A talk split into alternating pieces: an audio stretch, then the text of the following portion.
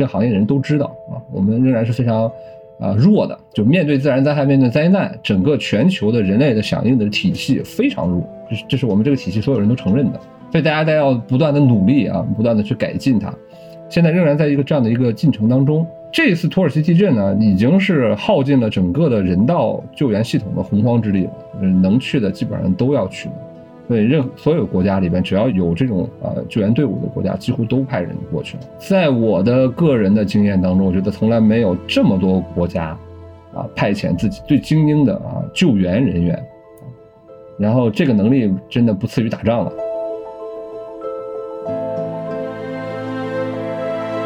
我觉得最要命的是，土耳其这几年经济发展也很快嘛，所以它新建了很多的这个新的建筑房屋，这些房屋都是不达标的，这是要命的。你刚建的吧，你这这十几二十年经济发展期建的这些房子都不达标，你这些房子要换，人家这房子它都是新的，你怎么就很难？我记得在二零一五年的时候，世界银行出过一个报告，二零一五年仙台大会，世界减碳大会啊，那么这个减碳大会上面，呃，世行里面发那报告，我印象特别深刻的原因是。他列出了把全球不合格的房屋全部都加固和重建啊所需要的资金量是多少？是数倍于全球的 GDP 的一年的 GDP，所以这件事情几乎是一个不可能的事情。现在我们还基于什么想象呢？就就把这个受到灾害影响的人看成一种失能的人。土耳其这情况，土耳其人和中国人的生活水平差不太多。他和你是一样的人，你都不能接受的东西，他肯定也接受不了，对吧？你不能说这个受到灾害影响的人都是些乞丐，是吧？你就把他当乞丐去打吧，对吧？还觉得自己做了个好事儿，那肯定不是这样的。这个东西它很难代入啊，或者说很难去具体的了解。我们必须得知道说受到灾害以后，他的这个场景，或者说他这个实际情况是什么样的，他到底遇到了哪些困难。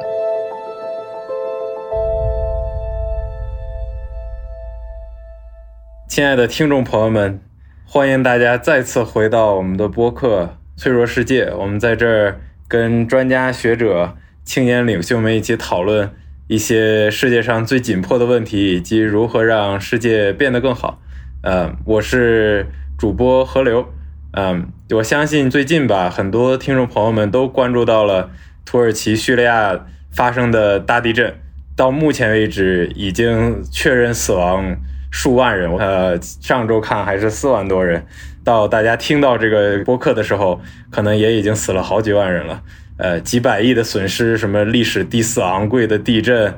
巨大的一场灾难背后呢，也有许多人在尝试，呃，减轻灾难所带来的痛苦，呃，那今天我们请到的这位嘉宾呢，郝楠，他是卓明灾害信息服务中心的创始人和主任，那他们做的事情呢？就是在大的自然灾害来临的时候，他们在背后给大家提供呃信息，包括灾害的信息、现场救灾资源的对接，促进救灾效率的提升。那么，其实卓明呢，在这次叙利亚和土耳其的大地震中，也发挥了很多非常关键的后台工作。嗯，所以今天反正很高兴吧，邀请到海南，我多介绍好南两句。在公益圈呢，好南一直也有很有趣的名声。有人说他是疯子，有人说他是狂人，嗯，他过去是在北大学医，然后呃最早做牙医，然后零八年之后，呃汶川大地震之后开始参与救灾工作，在过去的十几年里，反正大大小小国内听说过的、没听说过的自然灾害，都有郝楠和卓明在背后持续关注、统计当地的。需求，然后尝试让这些问题得到及时有效的解决吧。所以很高兴今天能够邀请到郝楠来跟我们聊一聊这次在土耳其和叙利亚发生的这次呃地震。所以欢迎郝楠。好的，各位观众大家好啊，非常感谢啊，受河流之邀来参加我们这期的播客节目。然后我我我们也非常希望能够把我们做的工作和它的意义，然后能够让更多人知晓。尤其是年轻的朋友们，因为未来的世界是你们的。当然，这个世界就像我们这个 我们的播客名称一样，它是一个非常脆弱的世界。我们就试图在这个脆弱的世界当中呢，制造一些韧性，帮助这个脆弱的世界在发生断裂的时候，能够更快的愈合起来。当然，今天加入我们的还有我们我的好搭档志林。志林，你要不要跟大家也打个招呼？大家好，我是志林。前段时间刚刚看到土耳其和叙利亚地震的时候。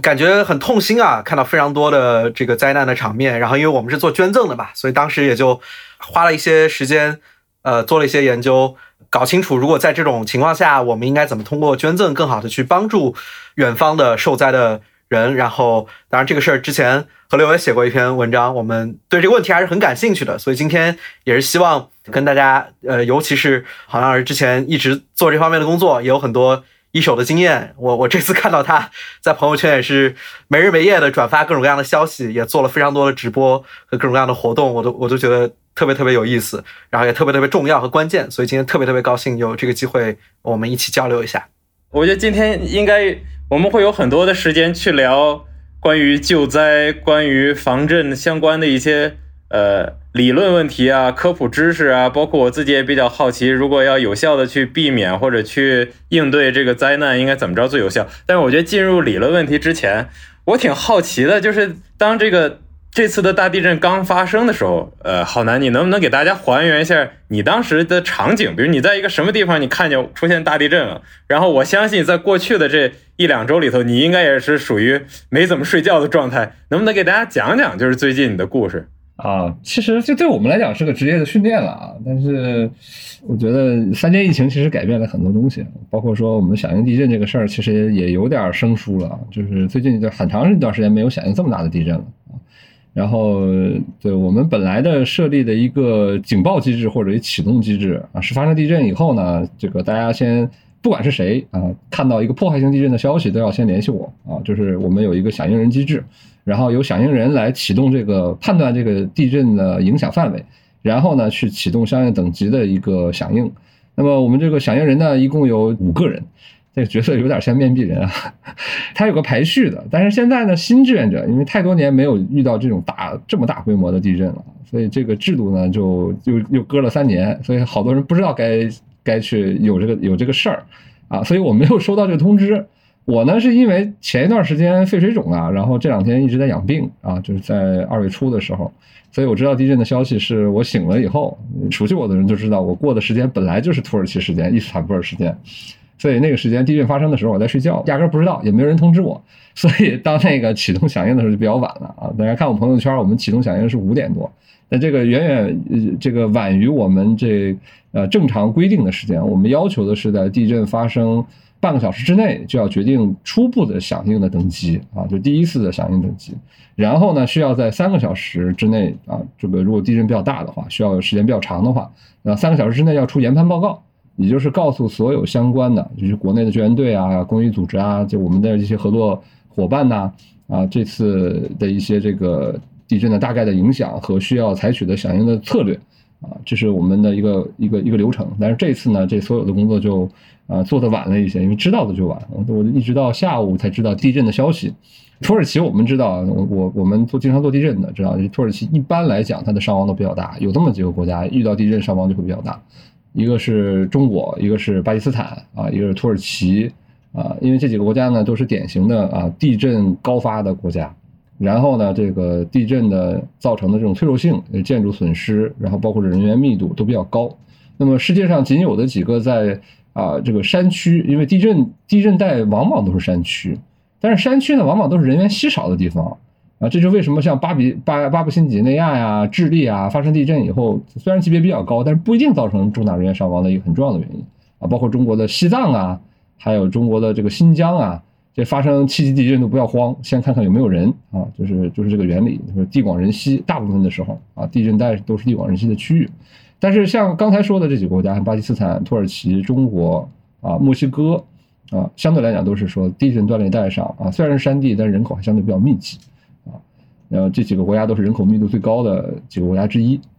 然后呢，建筑质量又相对差一些。那么这几年呢，实际上像刚才提到的墨西哥慢慢退出这个行列，因为最近几年墨西哥有过一些七级以上的这种，而且是离城市非常近的地震，那造成的影响呢比。啊，之前的墨西哥大地震造成的影响要要要低很多，它的死亡人数经常有，我记得有一次印象特别深，一个七级地震，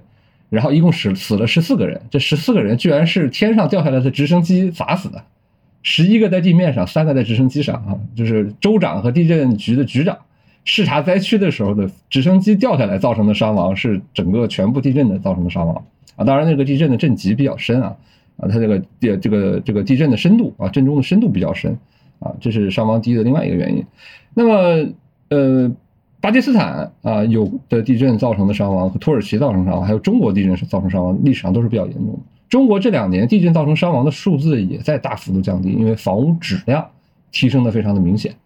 所以现在目前就是最让人担心的就是这种像土耳其啊，所以土耳其发生地震以后，我们就非常非常紧张啊。而且这个呢，是我当时在朋友圈里说了嘛，啊，是这个十年以内啊，甚至说有可能是二十一世纪以内啊，影响对世界啊对各方面影响最大的一次地震灾害啊。这样大的一个地震，尤其在现在这个时间点啊，现在的时代背景下面啊，显然是我们常年从一五年开始。常态化的去想回应国际灾难的啊，这样的一些国内的一些组织已经建立起了比较成熟的灾害响应机制啊，包括说国际上的一个灾害响应机制，他们是一定会行动的啊，所以第一时间我们就我就挨个的跟他们去联系了一下啊，重点也放在了说怎么支持他们把这事儿做得更好啊，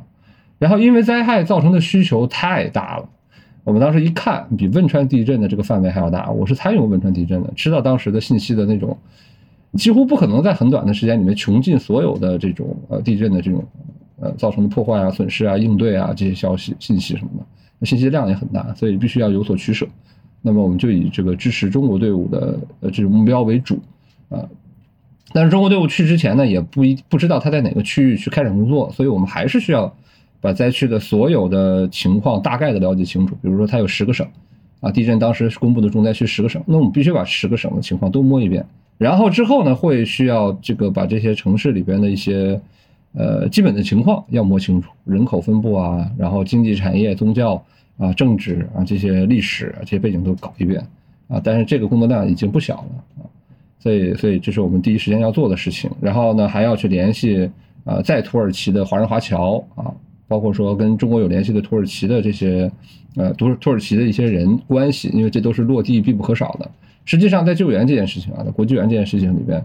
大家看到的是国内过去的队伍，但我们知道，实际上干活或者实际上有产出的啊，可能有相当一部分，甚至说超过一半是本地志愿者去完成的。在之前的厄瓜多尔地震啊、尼泊尔地震都是这样，就是你需要你你是需要本地资源的大力的支持和配合的啊，所以这时候是需要把他们这个各方的优势能够结合起来，扬长避短啊啊。当然，很好的是这次有其他的志愿者团队站出来承担了这个工作，而且做得非常出色啊。就方方面面吧，然后每天产生的信息和这个动态都很快，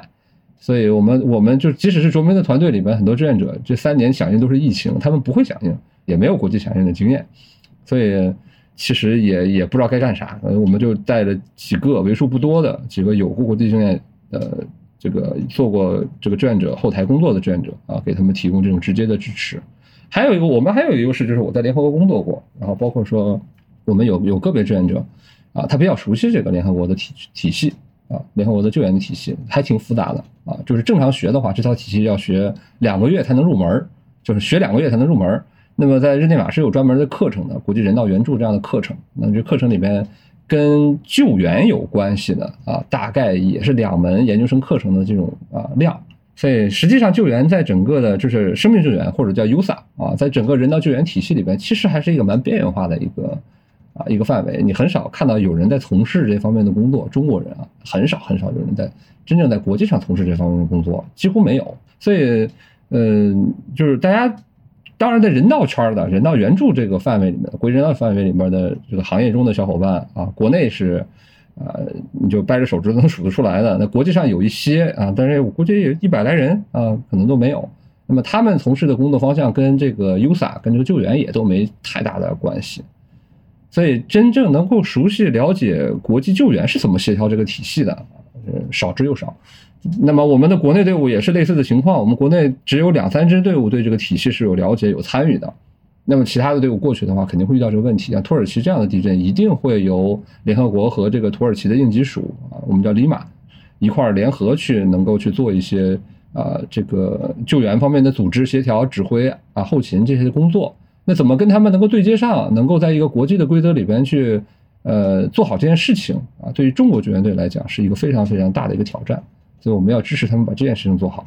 所以，比如说像大灾难突然来了，然后这地震发生了，呃，你们这边也得到情报了，然后大家大概都通了个气儿。然后呢，这件事情要怎么组织？因为我感觉，比如你要组织国际救援，好像还是一个流程挺复杂的事儿。比如谁有资格，谁没资格，然后联系谁，然后谁负责哪一圈，那全世界各国都在派人。我看台湾也在也在派人，然后各个地方可能地方又有地方的办法。这个这个里面到底是全球是要怎么能把大家都组织起来，然后一块儿去投入到这个土耳其的救灾啊？所以这是一个需要训练的事儿啊！这联合国年年都在训练这个东西，就是训练各个国家啊。它主要的对象，它服务对象是国家嘛，协调对象也是国家。所以实际上在呃联合国这个部门叫做 INSARAG 啊，在在这个 OCHA 人道主义协调办公厅下面啊，这是一个机构，它专门负责 USA 队伍的组织和协调。但是它这里边一开始的工作主要就是针对国家队。但是从尼泊尔地震之后呢，嗯，也包括印尼海啸吧，啊，就出现了一些 NGO 队伍啊，就是民间的一些队伍。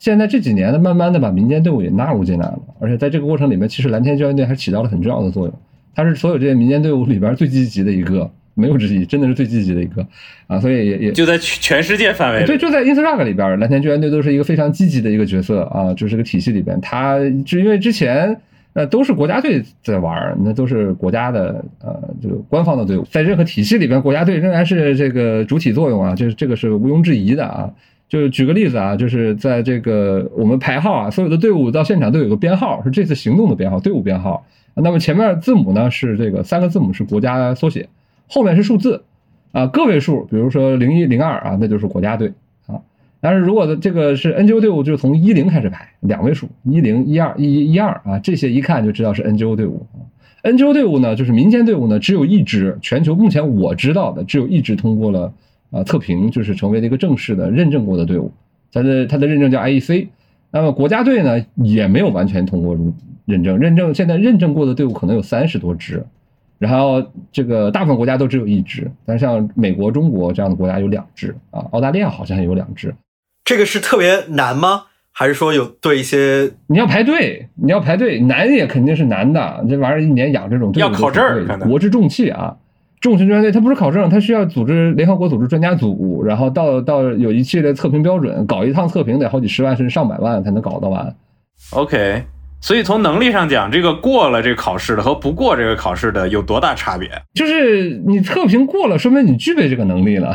测评没过呢，这个你你等待测评中，也意味着你具备这个能力，你才能去申请考试啊啊。那么，但是呃，不过参加国际救援呢，倒不一定非得是，大部分的队伍还是没有认证的，仍然去了。两百多支队伍，你想三十多支通过认证的，这次去了两百多支，对吧？绝大部分百分之八十 都是没有通过测评的队伍，那也得需要也得干呢，是吧？就是，但是通过测评的队伍肯定能能单独做一些事儿，比如说这个区这个区域内需要有个队伍领头啊，负责跟联合国对接，那就他就需要特别熟悉规则，那就是这个只有通过测评的队伍才能做这件事情，他有更重的责任在啊。救援这个体系呢，就有点像那个医学里边的某一个科，对吧？你要医学的内容你要学完的话，没有个五年七年的，你学都学不完，是吧？然后所以内容非常多。我还是比较好奇，那个就是如果。如果能够还原现场，就是我觉得现在其实，如果比如从历史角度，就这个灾难刚发生，可能是人的记忆最清楚。然后如果这会儿我们能别稍微还原一下现场，这个地震发生之后，然后我们这边怎么动员，这可能就已经是某种意义上的口述历史。那我们就知道，OK，在这个过程中，我们和国外国际这是怎么配合去一起去解决一个问题。我觉得这些故事其实本身都还挺有意义，包括我觉得大家也很很感兴趣。这个救援队这到底都怎么回事？救援队之间到底怎么回事？然后你到了现场之后，对吧？你看见了什么？有没有有没有打架？有没有这个合作？我觉得这些故事应该都挺有意思的。我跟你说，拍成电影绝对精彩哦！这够拍一个连续剧了。然后再就是这些队伍之间呢，也有很多的恩怨情仇，就是这个救援圈子，大家知道，国内也应该知道，都是一个。啊，特别江湖的一个圈子，非常非常江湖啊！大家都是草莽啊，嗯，出身草莽，所以 有很多的对，有很多的故事，嗯，嗯，叫英雄，你会发现他们就是普通人啊，和普通人有一样的爱恨情仇，有一样的这些这个选择啊，也有很多人性，人性本身很复杂嘛，所以这里边就是参与救援的也不一定是好人，就干好事的不一定是好人，对吧？所以我经常我我也经常直言不讳的讲啊，救援圈子里边。有有一半都非常不靠谱，就已经是往保守里说。嗯，所以我我可以理解，就是卓明的或者就是你和这个志愿者团队在这次的主要任务是帮助中国去的救援队熟悉当地的国际规则，然后在这里起一些 facilitation 的工作，是是这样吗？也说不上是 facilitator 啊，就是我我们更多的还是从决策支持的角度，这是卓明的一直以来的定位。我们的定位呢，就首先是支持行动者啊，就是支持去解决问题的人，通过这样的方式去呃促进问题的解决，呃，所以是支持决策。那我们如果要促进决策的话，我们就要去呃知道决策是受什么影响的。所以我们的为什么能做这件事情呢？是我们知道全过程里，在在所有的这个流程当中，每一个节点里面救援队需要的是什么。然后，但是我们这次花了比较多时间精力的是这个怎么影响决策呢？让那些不 不适合去的队伍赶紧别去啊！在第一时间没有这个问题，第一时间知道要去的、决定要去的都是那靠谱的队伍啊，就是做过国际响应的人才知道这次是一定要去的啊，所以跟跟他们之间打个电话，马上就明确了。呃，有能力的队伍自然会有这个意愿，很明确，他们知道干嘛呢？因为平时你花了这么长时间，不就是为了这种时刻嘛，对吧？啊，然后，然后，所以你只要打电话过去，就讨论怎么去的事儿啊，就是要解决什么问题，大家分头去忙活的事儿啊。可以说这么多年以来，已经形成了一定的默契，因为我们都是多次经历过全程的人，也也都踩过各种各样的坑。你能不能给大家讲讲？比如说你刚刚说踩了好多坑，这个救援里头到底？比如有哪些坑是很典型的？这个懂的就不会犯，不懂的就很容易踩。哎，我们好多队伍啊，去的现场其实都是轻型的。为什么？他们那个装备带不上飞机。你把合适的地震救援装备带上飞机是一件非常艰难的挑战。就就是我们的队伍呢，就分成轻型、中型、重型啊。它这东西不是一个形容词，它就是真的。就是首先你要有能力去用这些，这个就是地震的时候吧。啊，建筑坍塌，对吧？就是水泥建筑坍塌，它一定是需要一些啊，这个大型的机械的啊，才能把这东西给挪开或者怎么着，所以它需要很强的动力。那么这个动力呢，它需要动力呢，就需要很大的一个能量，功率越大，它的质量就越大。这个东西没法克服，这是很基本的原理。所以就得你会使用这些啊，这些这个呃相对比较重的机械，所以它会分成这个轻中重三级。然后呢，这里边的一个挑战是你会用不行，就是你你你这个队伍，它到一定等级，它需要的操作的人数就越多，你干的活越多，你需要的人就越多，岗位配置就越多。一个重型救援队要一百多人的啊，一个满编的啊，要一百人一百来人。那么人多了，他吃喝拉撒都得多呀，对吧？他的自我保障的装备就得多，是吧？你这帐篷啊，你的指挥通讯啊，啊，你的食物啊，你这几天的食物，人一百多号人，七天的吃的东西可不老少呢。啊，还有做饭的家伙事儿，一整套厨房的那一套家伙事儿，那可都不少呢，跟打仗一样，对吧？但是你要能带灾区自我保障，你就得把这东西全带去，全部都带去。你怎么带过过去？这些东西它得多多多重？那几十吨呐，一个飞机能拉多重？所以你怎么把这东西带上飞机啊，是一个非常非常大的一个呃技术上的问题。哎，国内的好多人他没出国，他不知道啊。好多救援队还实现不了，说它的设备是装箱的，它东西就比如发电机啊什么就裸的放在那儿呢，这都不行，你必须装在箱子里边。一个模组是要放在一个箱子里边，这个箱子都是要定制的。然后呢，我们我们国内有些救救援队能够做到把自己的装备啊这个管理能够做到说按箱子装好，啊这箱子颜色都是有要求的，但是他们忽略了一个什么呢？这个箱子要上飞机必须要符合那个舱口的尺寸，它卡住了上不去飞机，你知道吧？对，这个就是我们以前有人踩过坑，所以特别注意，就把自己的这种航空箱啊，就是这种装备箱，全改成了能上飞机的尺寸，这个很重要。包括你的装备都得买那种能放进这个箱子里边那个尺寸才行。所以，所以，所以这些东西都非常细节，这就是非常非常小的一个问题，非常小的一个问题啊。但感觉很关键啊，就是如果如如果你都到了飞机口上，然后人家把你装备都拦下来了，然后你背背了个小包就到。土耳其了，那就真得空手去挖那些石头了。对呀，你不说别的，你这个装备里边好多都是用电池的，是吧？那个手台是要用电池的，你通信的什么模组什么都是要用电池的啊。那这些电池好都是锂电池，好吧？问题来了，航空公司的规定是锂电池不能放在行李托运箱里托运，对吧？然后每个人能携带的锂电池是有限制的，而且锂电池必须要合乎某些标准才能带上飞机。这些东西都是跟你的这个 设备的性能是矛盾的。你怎么把他们带上去啊？你要带上这些东西的话，如果说你没有相关经验的话，你你等着航空公司一道道的给你打电打打打报告递上去，然后到负责人批下来，你这几天功夫就过去了，这些都是问题。这只是一个非常非常小的、非常非常简单的问题。对，还有一个问题，还有一个法律问题呢，就是你拿着你拿着旅游签证到了那个国家干救援，救援是个工作呀，对，这玩意儿违法呀啊。那呃但但反正我猜啊，那那土耳其还是会让你进的这种事儿。呃，这种事儿一般来讲，一个国家遇到比较大的灾难，他又又愿意接受国际援助的话，一般都不会有人去跟你计较啊，不会有人跟你计较。还有就是对于现场来讲，就国内的这些灾害，就没有经过汶川地震的话，理解不了这种灾害的场景的复杂性和它的实际的需求。那么在土耳其还有很多别的一些复杂的问题，呃政治上的啊，或者是一些安全上的一些问题。有些队伍知道说啊，那地方是那个政治环境特别复杂，我们要格外小心。我说那你的措施是什么啊？小心啊！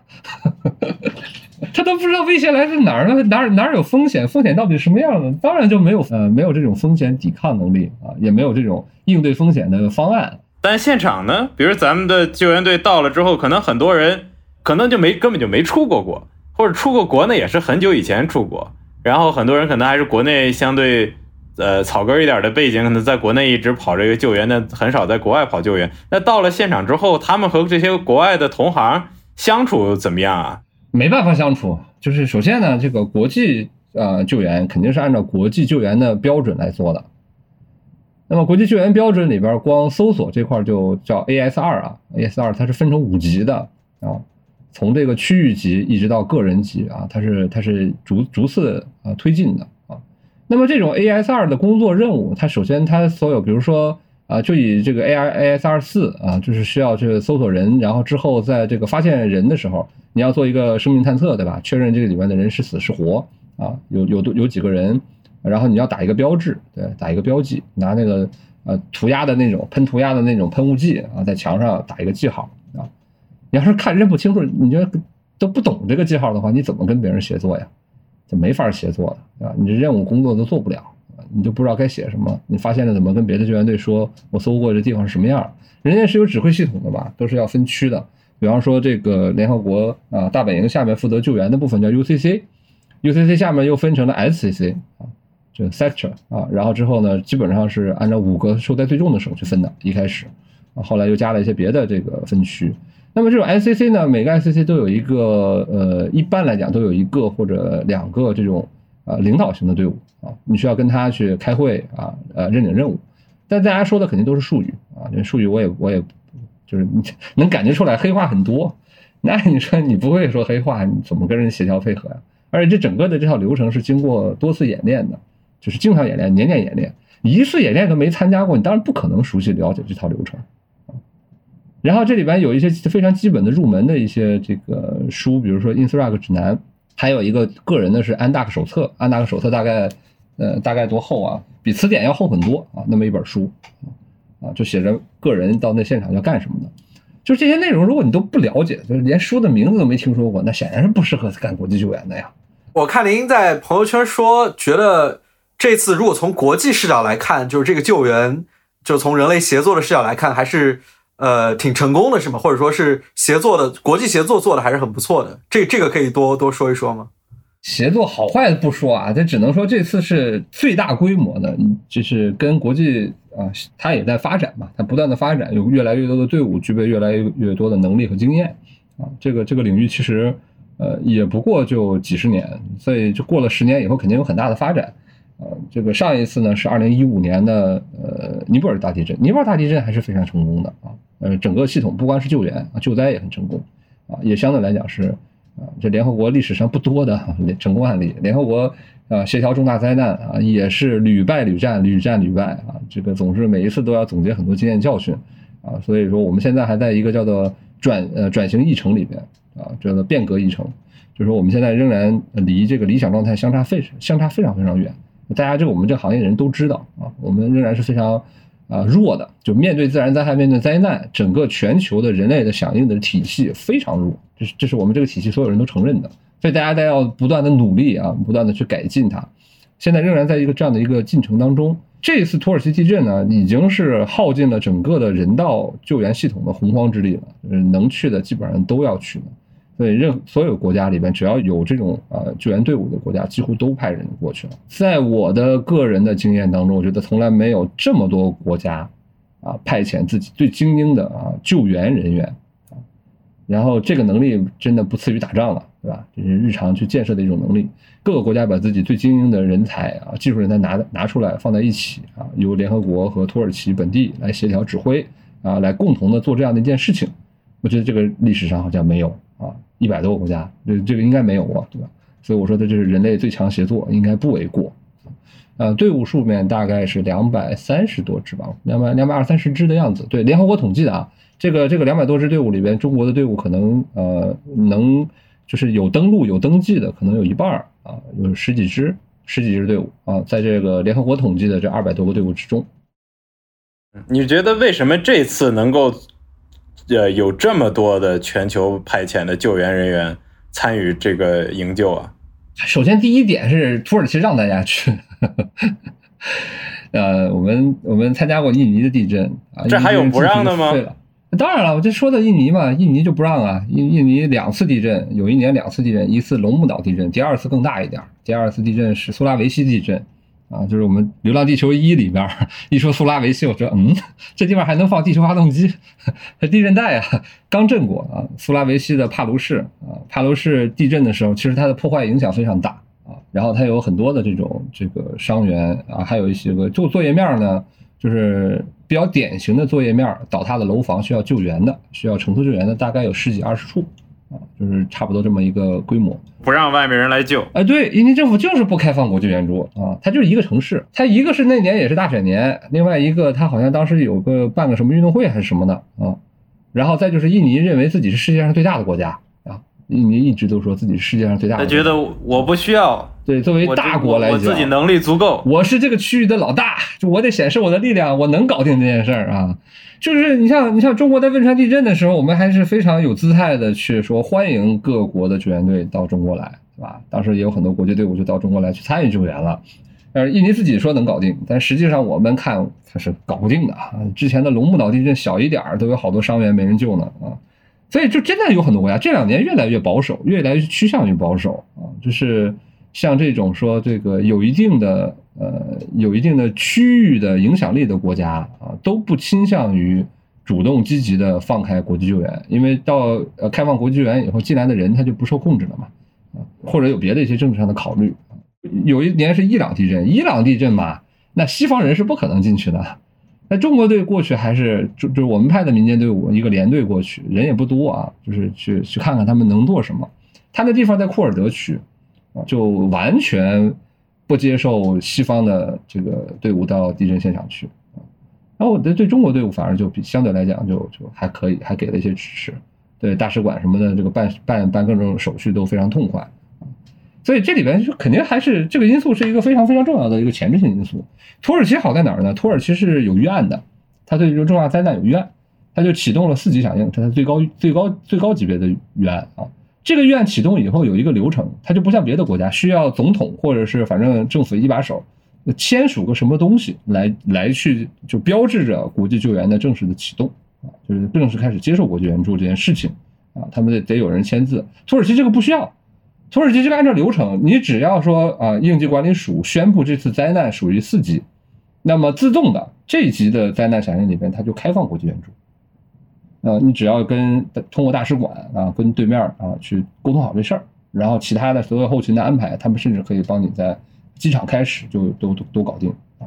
所以这是一个这是一个非常非常有利的部分啊，这也是这次这个国际救援能够去呃顺利开展的很重要的原因。这次所有几乎所有国家对于土耳其应急署提供的国际队伍的后勤保障的工作，还都是给予了比较高的一个评价。那我们觉得呢，除了任务分配这块儿，因为到达现场，我看联合国每次要跟属地国要沟通一下，联合国的人负责什么，属地国的人啊，我们叫里马啊，负责什么，要要沟通清楚的。你像在尼泊尔的时候，就是尼泊尔几乎把大部分的工作都交给联合国去管，联合国就是它的这个这个偏远地区的这些村子的粮食都是联合国去发的，啊，联合国的这种权限范围是很大的，队伍也都是联合国自己指挥。啊，指挥这救援队去哪儿去哪儿干啥干啥，怎么分区？但是在土耳其这样的一个呃比较强的国家，地中海救援救援方面是第一强国，它的这个救援能力比很多欧洲的国家都好啊。九九年伊斯密尔大地震之后，还是这方面很重视，它的救援响应能力还是很强的。你包括这次地震，它这个不到一亿人的国家，有一万多专业的搜救的呃人员这个是超出我们想象的，这个比例是很高的了啊。呃，这个对对土耳其来讲，他救援能力本身很强，所以而且他自己呢也是一直想做一个强国，他的这个经济实力其实还是可以，尤其这几年时间里面啊，经济发展啊，国家的实力还是可以。所以这一次整体上来讲，就是他的这个后勤支持保障，大家都是很认可的。但任务发布呢，任务分配这个事儿呢，嗯，我觉得一方面是需求太大，呃，来的人都需要，所以来的人几乎都能去。呃，就就就就就找到活他也不去挑你的队伍的能力，他队伍能力没有那么要求就那么高。那联合国是要过一下的，联合国需要你完成一个程序啊，我才能啊在报道处这边啊去分配你任务。所以一开始出点问题，就经常是联合国在队伍去之前已经给这队伍指派了工作区域了，但是你下了机场，因为土耳其的阿法的这个接待在伊斯坦布尔机场，大部分队伍先到伊斯坦布尔机场，没有包机的队伍。所以到了伊斯坦布尔机场以后，土耳其先给你分的啊，阿法的先给你分的应急署，然后之后这两套任务系统一开始早期是有一定的矛盾的。后来联合国一看这架势沟通以后，干脆我不管这事儿了，你你来分得了。但是土耳其他不了解这些队伍的能力啊，对吧？他这工作人员他平时不在联合国体系里面，这很难的，这基本上不太可能。所以对接的时候就他就发任务像发扑克牌一样啊，像发牌一样，就是有点乱点鸳鸯谱的意思。所以这个过程里边，这个难以避免的会出现一些问题，这就说明说人类的这个体系还有很大的问题啊，就是它协调上面，就是你不知道这个队伍能力，你就把它派派到哪儿去了。然后像这种地震里边，专业队伍其实队伍是有标准的，像 IEC 里边的轻型队伍，它有人数上的要求。然后我记得讨论过，这人数是十八人还是二十三人，就很多人就不同意说把这人数减太少，因为减太少的话，这个队伍就没有可持续性工作能力了。所以这个这个人数算下来以后呢，觉得是最少要二十，啊二十几个人啊。那后来妥协再妥协去啊，觉得最少最少要十八人啊。我们国内讨论轻型队伍标准的时候，也也有这个设置啊。那么十八人就是我我们去年应急管理部也公布了一个呃地震方面的队伍的建设标准，但你们可以去看一眼，他那个对轻型队伍就是啊一级队伍啊，国内叫一级啊，一级队伍的要求是多少人？所以有这么多人才能叫一个队伍。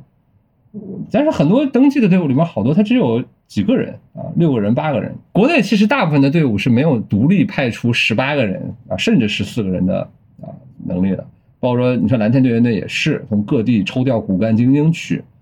啊，他不是整队整队去的，能够整队派出这种呃，就是一个完整的以救援队的配置派出去的队伍其实很少，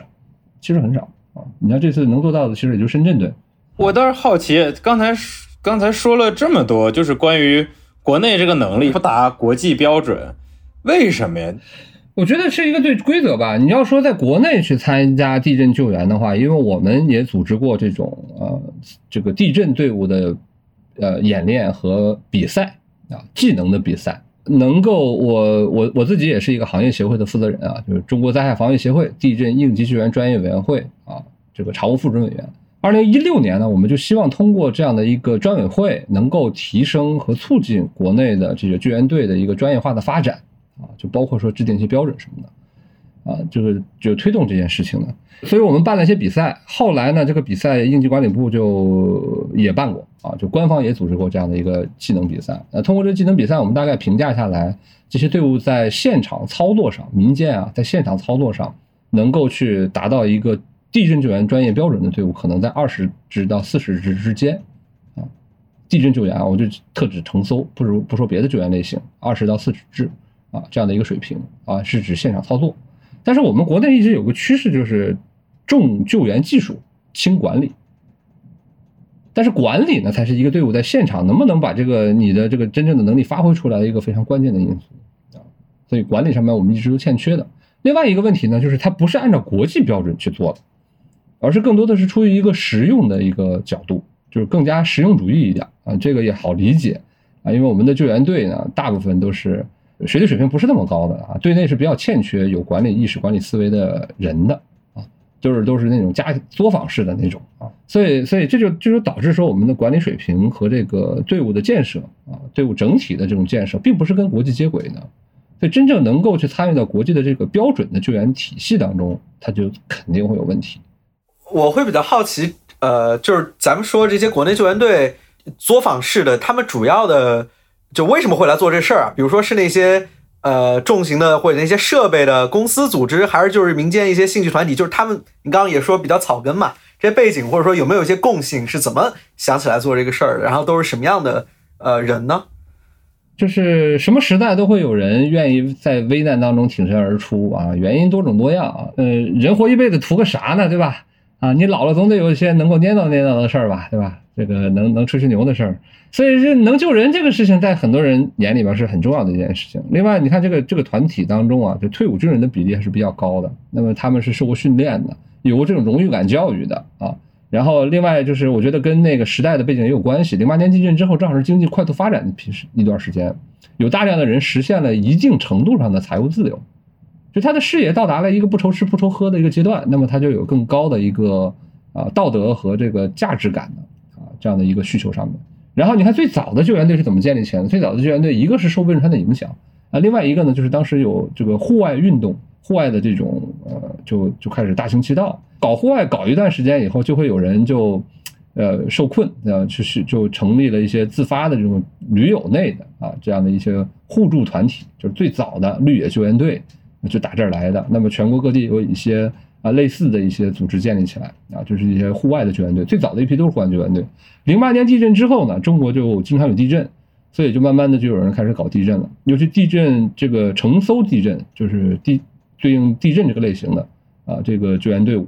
它相对来讲是有明确的国际标准的。INSRAG 还是做了很多普及。你像国家救援队主要就是 USA 队伍啊，你没听说过哪个国家队是是是水灾水水域队伍是吧？啊，这个水域标准相对那个时候不是特别明确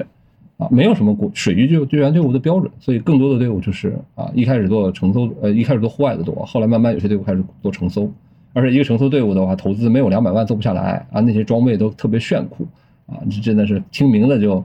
哎呀，什么凿岩机啊，啊，对吧？啊，液压剪啊，听起来就带劲啊。对，但是都是贵啊，可贵了。救援装备一个比一个贵。都自费的吗？他们这是谁谁掏钱啊？那就自己想办法整呗。有的队伍就真的是队长发挥蚂蚁搬家的精神，今天去化缘买个这个，明天去化缘买个那个，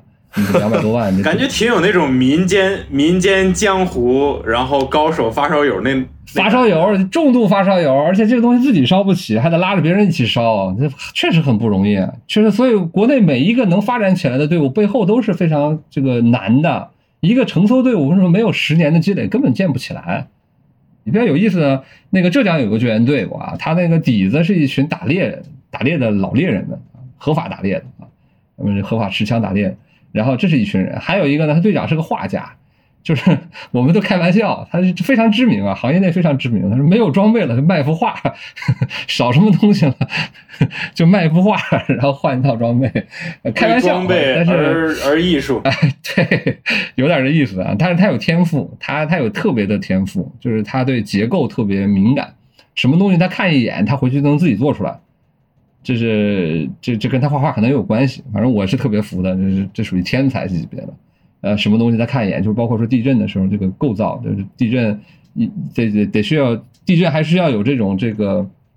在建筑学上面啊有专业性的人，但对他来讲就是天赋啊，一教就会，什么东西一教都会，机械原理也是一教就会，所以他带着一帮老兄弟们就搞了一个啊成成搜救援队，哦，三年的时间我就就干到了国内的这种技术上一线的水平。那我在想，比如你你那你在这边说着装备贵，一个救援队两百万。呃，需要有这个装备，但另一方面，你看，比如每次国内要是发生个什么大灾大难，那那些公司那不可着劲儿捐钱，这儿一千万，那儿五千万，没没人捐这个。你不到灾害难发生的时候，你不到有就是整个社会的人都关注的时候，你捐这钱没有实际的价值。我有一个非常基本的观点啊，我仍然对这个观点是非常，就是他得到了多次验证的，就是你救灾的资源是由社会关注力决定的，有社会的关注力才有资源。然后你救援队筹装备的时候还被骂过，因为救援队装筹装备是为了什么呢？是为了下一次没有发生的灾难，对吧？我这次救援完了，你这个钱到位才能到位，钱过来转化为一个实际东西，它是需要时间的，对吧？而且这个队伍它的能力，什么蠢人骂救援队买装备？哎，你这就是有一年那个水灾吧，就是浙江省啊，咱不点名说哪个城市了啊，就是大家都来救援，救援的过程里边这个艇就破了嘛。你城市里边这乱七八糟东西也多，你说路灯啊什么的啊，这个就就就容易把这个像栏杆啊之类的就把船给划破了。划破完了以后，救援队撤了，就水退下去了，救援队开始筹款，说我们的装备损坏了啊，需要补充。一群人家出来呼啦呼啦的骂呀！我操，你这灾完了你们还筹款，你们来骗钱的吧？或者说我捐这个钱是为我们城市这个救灾用的啊！你们都要回家了，你们要什么钱？哦，那如果说是，就比如现在出现了一场水灾，然后现在买装备呢，来得及吗？来不及。但是你说那，你像那河南水灾就是这样的，河南水灾那个，你说来不及吧，还真来得及啊，也也不叫来得及吧，反正当时当时就大家动作特别快啊，这这边救着水灾的，那边那个在当时河南水灾的新乡嘛，然后在前线就有几个仓库，大家源源不断说要就就就要捐皮划艇，但捐皮划艇这事儿其实我觉得也也也挺扯的，就是。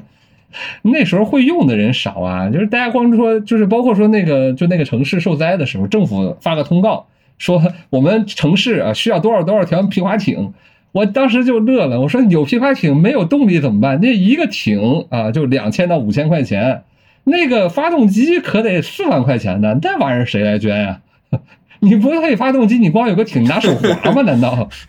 然后好嘛，你有艇了，对你有艇了，你有机器了，那人意思还不要人是吧？啊，你知道雅马哈三十瓦的怎么开吗？你知道那个皱眉流是啥吗？你碰到水流你会躲吗？我现在我现在是看见，就是我觉得对我来说，我现在看见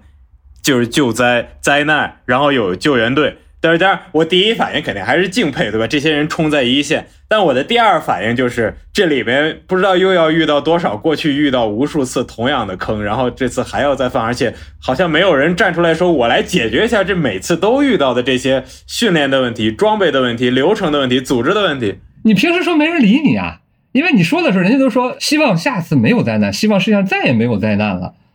你让大家把这条翻翻过去不不不看了，所以我们平时筹点款太难了。河流你也知道对吧？这次疫情之前我就说要买制氧机是吧？有人听我的吗？啊，我跟公益组织说你赶紧买点这制氧机给医院捐上啊，让他们这个疫情的时候要需要对吧？我我我说过好几遍这个话了吧？你你也知道后面发生了啥？你这些事情知道它会发生的，你就去准备它。我们中国有句古话叫做“取土习心无恩泽”，对吧？焦头烂额才是座上宾。就是大家都是觉得说，你我家出了事儿，你你过来帮忙呢这个这个事儿我能接受。但是你平时你你平时就是说，哎，你家要着火了，你家这样那不，人家烦你，你知道吧？你乌鸦嘴，你这不就天天不盼着好了？是不是有灾了你就好了？所以你才天天盼着有灾啊啊！就经常有人会问我，是不是好男？你是不是特别希望有灾害发生？我说我哪是希望？我说灾害一定会发生的。所以有的时候是很无奈。你看我们这么多年，对吧？我们干的工作每次都是这样的。我每次你你给大家干活的时候，是吧？都是无偿的，因为就没人给你钱，你也要干这个活啊。干完了以后没人认账了。你再说我这个事儿，我这我要我要生存，我要支持，我要发展，我也需要钱呐。那下次再说。所以你看，平平时没有人做这个准备，因为我们平常做公共卫生项目比较多嘛。公共卫生就讲这个一级预防，去控制人的这些啊行为因素啊这些东西，去避免疾病是是最最有效。什么心脏病、这个卒中这些事儿没发生的时候，你你控制他的血压，你这个这个时候就要投入非常多的资源，就能在这个人群中显著的降低死亡率啊。结果大家都不愿意，都得去救那个。呃，病的最重的，手术最需要进 ICU 的，结果花特别多的钱，人又救不回来。但其实你多愿意往把这个资源往前端移，最后能救的那个命和你用的那个成本之间的比率是远远要好非常多的。这个，哎呀，很难很难，你就得承认说，呃，人类就是一种非常短视的一种啊思维习惯啊，他不会为看不见的、现在还不知道的一些事情去啊去去去投入投入成本。啊，这个是一个违反直觉的一件事情啊，所有违反直觉的事情，其实要推动都很难。这个事儿呢，我觉得也是教训多少有关系啊。这个是一个世界性的难题，真的是一个世界性的难题啊，就是全球范围里边，就是。其实说，你比如说土耳其这次这次这个灾害吧，咱们可以说引开另外一个话题啊，就你看全球投入这么多资源去啊做国际救援这个事儿啊，这个事儿在平时其实也是啊蛮有争议的一个讨论，就大家争论不休的一件事儿，就是投入这么多的钱去做这种救援的工作，到底值不值得？因为土耳其这次被埋了好几万人，对吧？就是需要被救援的人啊，需要被救援的对象也是以万人计的啊，就是当时埋在废墟下面还没死的，还能救的人。啊，成千上万，那么真正最后救出来的人有多少？国际救援队伍啊，真正被认证的救出来的人就目前为止就两百多人，能查到呢。那这事儿花了多少钱救这两百多人？如果咱们光从经济效益投入的这个角度来看，平均一个队伍救一个人了啊，对啊，这是一个性价比很低的事情。你同样的这个资金，如果投入的现在目前就是这样，但是统计还不全啊，有些队伍可能没交这个统计的报表啊，所以这个数字救人的数字可能还会增加一些啊，增加不少。但是它也不会，它也不会有个数量级的提升，差不多这样。对，所以国际的一万多人啊，过去就救了三百多人出来啊，这是一个很现实的一个一个事儿。而且这次已经是。呃，而且大部分的救援里面，他救不出人来，就是能救援的这个能被救援出来的，就是首先一方面是我们的救援的，呃，能力水平全球的加在一起啊，你你看这一次就投入一万多人，这其实并不是一个特别值得啊说人类做得好的地方，但是与此同时也会发现这样做的性价比其实确实也不是很高，它更多的是象征性的意义，我觉得是象征了一种精神、一种勇气啊，一种这种形而上的一些意义在这儿啊，包括说代表了一些。啊，代表了一种这个，就是我觉我觉得里边还是有蛮多鼓舞人心的东西在啊，我觉得这些东西也很重要，嗯应该去追求。我觉得这个大的方向还是呃，但是回过头来讲，你真正能够减少这种损失的，不还是说你要把这个最基本的事情，比如说建筑质量做好吗？啊，对啊，你把这个风险啊，减少风险的这些事情做好。那说到这上面的投资。他就一言难尽了，真的就一言难尽了啊！这个事儿就是，呃，这事儿呢，可以说零八年之后，我们国家在这个方面做的算是很好的啊。就是之后在所有的，包括说中国有一件事情，我觉得做的是很到位的。我们对于地震的研究，中国对于地震的风险的研究是非常到位的啊，可以说是世界上最好的几个国家之一。我们对地震在哪儿会发生多大的震级，会有什么样的一个烈度的表现，包括是这个全国的所有城市下面的断层的分布。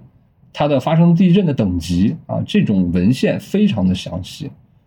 啊，这积累了大量的经验，包括我们的地质工作者们其实非常辛苦的，在全国这么大的范围里边，啊，中国是一个地质特别丰富、什么类型都有的国家，所有的这个地下的这些地质什么的，就是做了非常完整的一一套资料系统，非常齐全。这件事情其实是非常非常了不起的一件事情，啊，有了这样的基础，我们就知道说在哪个城市啊，应该采取什么样的建筑的设防等级。那么建筑设防等级这件事情，中国做的也还是不错的。呃，在整体上来讲，就是这几年的地震就可以显示出来，这种建筑质量还是上去了，还是实打实的上去了。所以它的这个地震建筑倒塌造成的伤亡数字是大幅度的降低了啊！可以说说再来一次汶川地震，死亡人数绝对不会是那么多。就我们现在很少能找到说一个城市里面大面积大面积都有这种啊，就是它会发生地震，但是它的建筑大批的不达标，那这样的情况可能是越来越少。当然，你看，反观土耳其这次，就大家也也也也也讨论了很多，就是最大的问题就是它的建筑质量根本就没有把把关的，就是你可以去用用这种，它还有特赦令，对吧？对它为了鼓励中小企业更多的从这种地方获得我们说是不当的这种啊获利，它它会放放宽啊，实际上是放宽，实际上是纵容啊，在。建建筑质量、用料和建筑标准上面，因为你这个抗震等级吧，你要提升一级抗震等级，需要啊做的原材料是非常多的。但是我们也看到了，就是另外一方面，这个建筑质量提升是因为建筑成本在整个的这个房屋这种产品的比重是下降的啊。你修建一个房子，它的建筑成本的比例下降了，所以在它的这个建筑成本提升百分之三十、百分之五十，可能不是一件特别重要的事情啊。监管又严。所以大多数的这种开发商、建筑商，他没有必要为这点事儿去去违反一个法律，对吧？他这个他这个他这个，比如说违规，我要付出的成本代价，可能还不如我就老老实实把这事儿干好啊。中国也有中国的建筑工人受到的培训，这个能力、质量，他也有能力去把这个东西建得更好一点啊。然后包括说中国呃，在所有的建材上面啊，标准化或者说这种规范化啊，这是个现代化的一个进步。我觉得这些都是。使得说我们的抗震能力有所增强的一个表现。我们比较幸运的是在大量的这种啊基建啊基建大规模铺开之前啊这些标准这些监管就到位了。我觉得这是特别幸运的一件事情。我我就补充一个小小的数据啊，我前段时间也看世界银行的一个报告里看到，就是说呃因为土耳其很多是那种呃底部承重结构特别有问题的那个叫什么 soft story building，然后世界银行估计它。全国有六百七十万个这种建的很不合理承重结构的房子需要被呃加固，然后截止到目前九九年他们那次大地震之后，只有百分之四的这些建筑被重新这样装修加固了，所以百分之九十六的房子，这些六百七十万里面，绝大多数六百多万的房子还是不太能住的。对我我我就补充这一小点，前段时间看到，嗯。关键是，我觉我觉得最要命的是，土耳其这几年经济发展也很快嘛，所以它新建了很多的这个新的建筑房屋，这些房屋都是不达标的，这是要命的。你刚建的吧，你这这十几二十年经济发展期建的这些房子都不达标，你这些房子要换，人家这房子它都是新的，你怎么就很难？我记得在二零一五年的时候，世界银行出过一个报告，二零一五年仙台大会，世界减贷大会啊，那么这个减贷大会上面，呃，我世行里面发那报告，我印象特别深刻的原因是。他列出了把全球不合格的房屋全部都加固和重建啊所需要的资金量是多少？是数倍于全球的 GDP 的一年的 GDP，所以这件事情几乎是一个不可能的事情。当时就说这个房检在面临的挑战有哪些，就就提到了这一点啊，把房子，而且就是你现在以中国的这个经验来看的话，你把这房子全部加固或者重建以后，全球的水泥和沙子是不够的，就是整个人类现代化的这种方式就解决不了这个问题。啊，当然了，这些地方呢，就是它是地震是相对比较随机的，你也不知道这些啊这个不合格的建筑啊什么时候会会遇到地震，啊，这可能这个尺度很大啊，这可能上千年啊，就是或者啊几千年甚至上万年的一个事儿，所以这个这是一个嗯旷日持久的一个问题，但是现在目前来讲，就是这个受到这种建筑质量威胁比较严重的国家，主要的就集中在那几个国家范围内。还有阿富汗啊！我刚才刚才一开始一开始的时候漏了一个阿富汗啊！阿富汗在发生地震也很要命。土耳其这次地震呢，我觉得它叠加了几个影响啊，一个是地震的高风险性啊，地震高发，这个破坏性地震高发；第二个呢是啊，它的建筑脆弱啊，建筑脆弱这个问题从一直没有改善；第三个呢就是现代化的发展，因为你看，如果说我们都还是像阿富汗那样的房子。土房子或者尼泊尔这种房子，尼泊尔房子倒塌呢都是平房倒塌，大量人员死亡是平房倒塌。但是你知道平房倒塌，它它埋压的人员数量是有限的，一栋房子倒下来，一栋建筑倒下来啊，能压死三五个人，一家子人这最多了。但是土耳其呢，它叠加现代化影响是什么呢？人都住高层住宅了，啊，现代化的一个表现嘛，大家都上楼房了，都上高层楼房了。但这个高层楼房又又是脆弱的，那它遇到地震的时候，它的脆弱性就成倍的增加了。这是它造成这种呃建筑质量问题的另外一个原因，就是说大家都是像农村，都是农村地区受灾，那死亡人数不会这么多，人口密度没有那么大呀。就现代化、城市化的一个影响，就人口密度大啊。然后如果说这个高密度化的城市发展不能配套上足够的减灾措施的话，比方说郑州水灾这次啊，就是一个很大的教训。所以高风险啊、高风险的地区呢，呃，也伴随着说经济发展啊，现在经济发展没有配套上足够的减灾。防灾的这个这个这个一些，呃，同步的配套的话，你在发展过程当中就会增加更多的脆弱性，啊，就会就会在未来，呃，这个就它有更高的风险，在未来就会有更大的损失，啊，一个比较典型的案例就是印尼的首都雅加达，雅加达发展是挺快的啊，所以他们现在要迁都，不得不迁都啊，这个雅加达现在正在迁到巴黎巴板，啊，就另外一个岛上。啊，这个有一定的政治性的考量，因为雅加雅加达不是印尼这么大的一个国家，在在物理尺度上这么大一个国家的中心，所以它交通并不方便啊。但是另外一个很重要的原因，就是因为它对洪水灾害的抵御能力不行，就是完全不行啊。这个水灾的问题一年比一年严重，无法克服，这是一个完全没有办法解决的问题啊。在未来的一段时间里边，因为气候变化的影响啊，所以它必须得迁移走，否则的话，它的核心功能保不住。这就是一个典型的一个案例。那么根据目前的，呃，根据目前的一个所有的科学家的预测的情况来看，那么气候变化造成的危机会影响到更多的大城市。未来我们会看到全球越来越多的这种城市要因为气候变化而而迁移。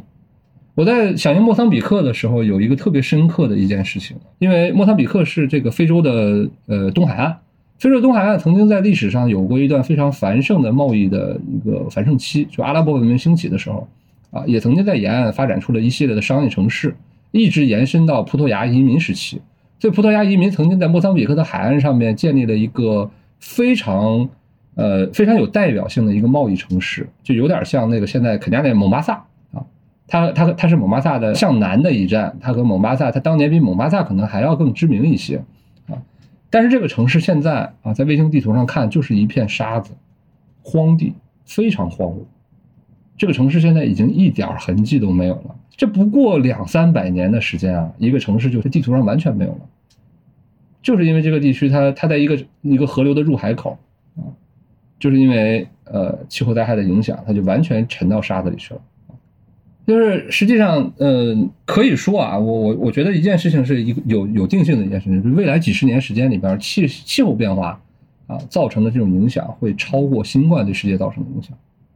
我们可以看看新冠对世人类世世界造成了什么样的影响。那气候危机肯定会造成更大的影响，会导致说有些城市直接就消失掉。我我我看土耳其这个地震的一个一个视角，也是让我觉得非常可惜可悲的事情，就是。你能在这一场灾难中看见多个灾难的叠加，就是你过去原本就已经出了无数个问题，然后你再把呃地震盖上去，就是比如这次土耳其发生灾难的地方呢，就是一旦一方面是像刚才志林说的这个 soft story 呃 soft story 呃 structure，如果大家出去旅游的话，能看见就是就是那种大街小巷上面是楼房，然后底下呃有个柱子，然后底下小商小贩然后有一些商店那种。半架空式的那种那种结构，在土耳其这种特别多，就因为底下就好开店嘛，然后你可以走。但是那种问题就是你一震，那柱子一断，整个房就跟着就塌下来，特别容易塌。这是可能一个问题，但同时呢。就是这次发生的地震的区域本身也是，就是难民比较多的，因为靠近叙利亚嘛，然后本来就聚集了大量的叙利亚的难民，然后这些难民在土耳其，首先你的社会经济地位本来就不高，因为战争已经是难民，已经造成了一次伤害，然后成为难民身份之后，在土耳其安家之后，造成二次伤害，然后再来个地震，首先压的就是你，对吧？因为你们这个地方，你们是难民，政府不关心。然后房子也都是不合格的房子，该他砸死都是你们，所以我就在在这个过程中，我就感觉这种这种隐喻啊，就是是是在一次一次社会自然危机中不断发生的，对吧？也不是说就在这次危机中发生，所以很多时候我看着，包括今天还有人就觉得说自然灾害就是自然灾害，为什么这么多人死？因为地震太大，嗯，但是你如果一个一个去看人为什么死？为什么造成损失？能看到挺多，就是这种很可惜的历史遗留问题，一一次一次累积，然后每一次放大它上一次的影响。对，就是得说到叙利亚的问题了。就是我我我我昨天的时候，他们去去过土耳其现场的一个记者回来，就参加的沙龙啊，前天在广州的沙龙。呃，就聊到了说他看到很多叙利亚人啊，他们的风俗是死者要回家的，他们就努力的费劲的把这些啊这个遇难的家人要带回啊叙利亚。他们从土耳其能进入的肯定是叙利亚西北部啊，西北叙利亚跟叙利亚现在已经是分开了啊，在联合国报告里都是分开写的，因为这个西北叙利亚和呃大大马士革控制区之间是隔着个火线的，火线是无法穿越的，所以可以肯定这些人回家肯定他家乡也是西北叙利亚。但是西北叙利亚是个什么场景呢？它这地方因为战乱嘛，所以有的吃的食物啊，或者基本的物资保障啊，它是长期需要人道援助的这么一个地区，而且进入的渠道因为因为制裁的原因啊，这个就复杂了啊。但是也是很荒谬的一个结果啊，就就整个那一大片的人，几百万人都只能通过土耳其这边一个啊一个口岸啊，那巴普哈瓦口岸，只有这一个口岸能够去输送这种呃日常的物资，平时就处在一个。呃，物资非常匮乏的啊，存在人道主义危机的这样的一个处境当中，那地震的时候又又唯一一条通道又断掉了啊，所以他们这个粮仓啊，联合国报告里面写的粮仓就耗尽了，没粮了，那么当地肯定连吃饭都是问题啊，那么救援什么的，什么问什么事儿都是问题，而且这个地区域呢，它现在是相对封闭的，现在虽然车辆重新通行了，但是也有很多问题，因为土耳其这边受灾了。它不可避免的肯定会影响到这个援助通过土耳其到达叙利亚西北部地区。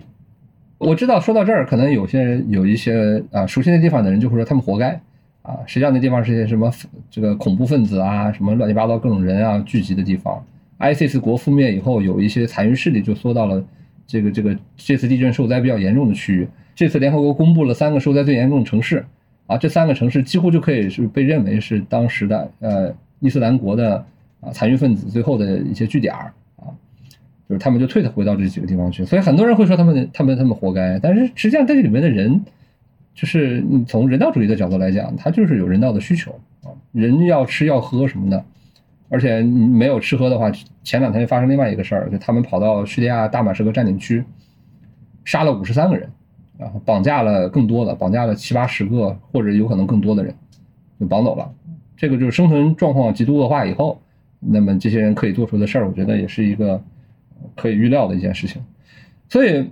所以这这些是这个问题非常复杂。这个地区可能说是世界上最复杂的地区。我那次我我那天早上在世界吃早饭的时候，我们还说了几个特别黑暗的笑话。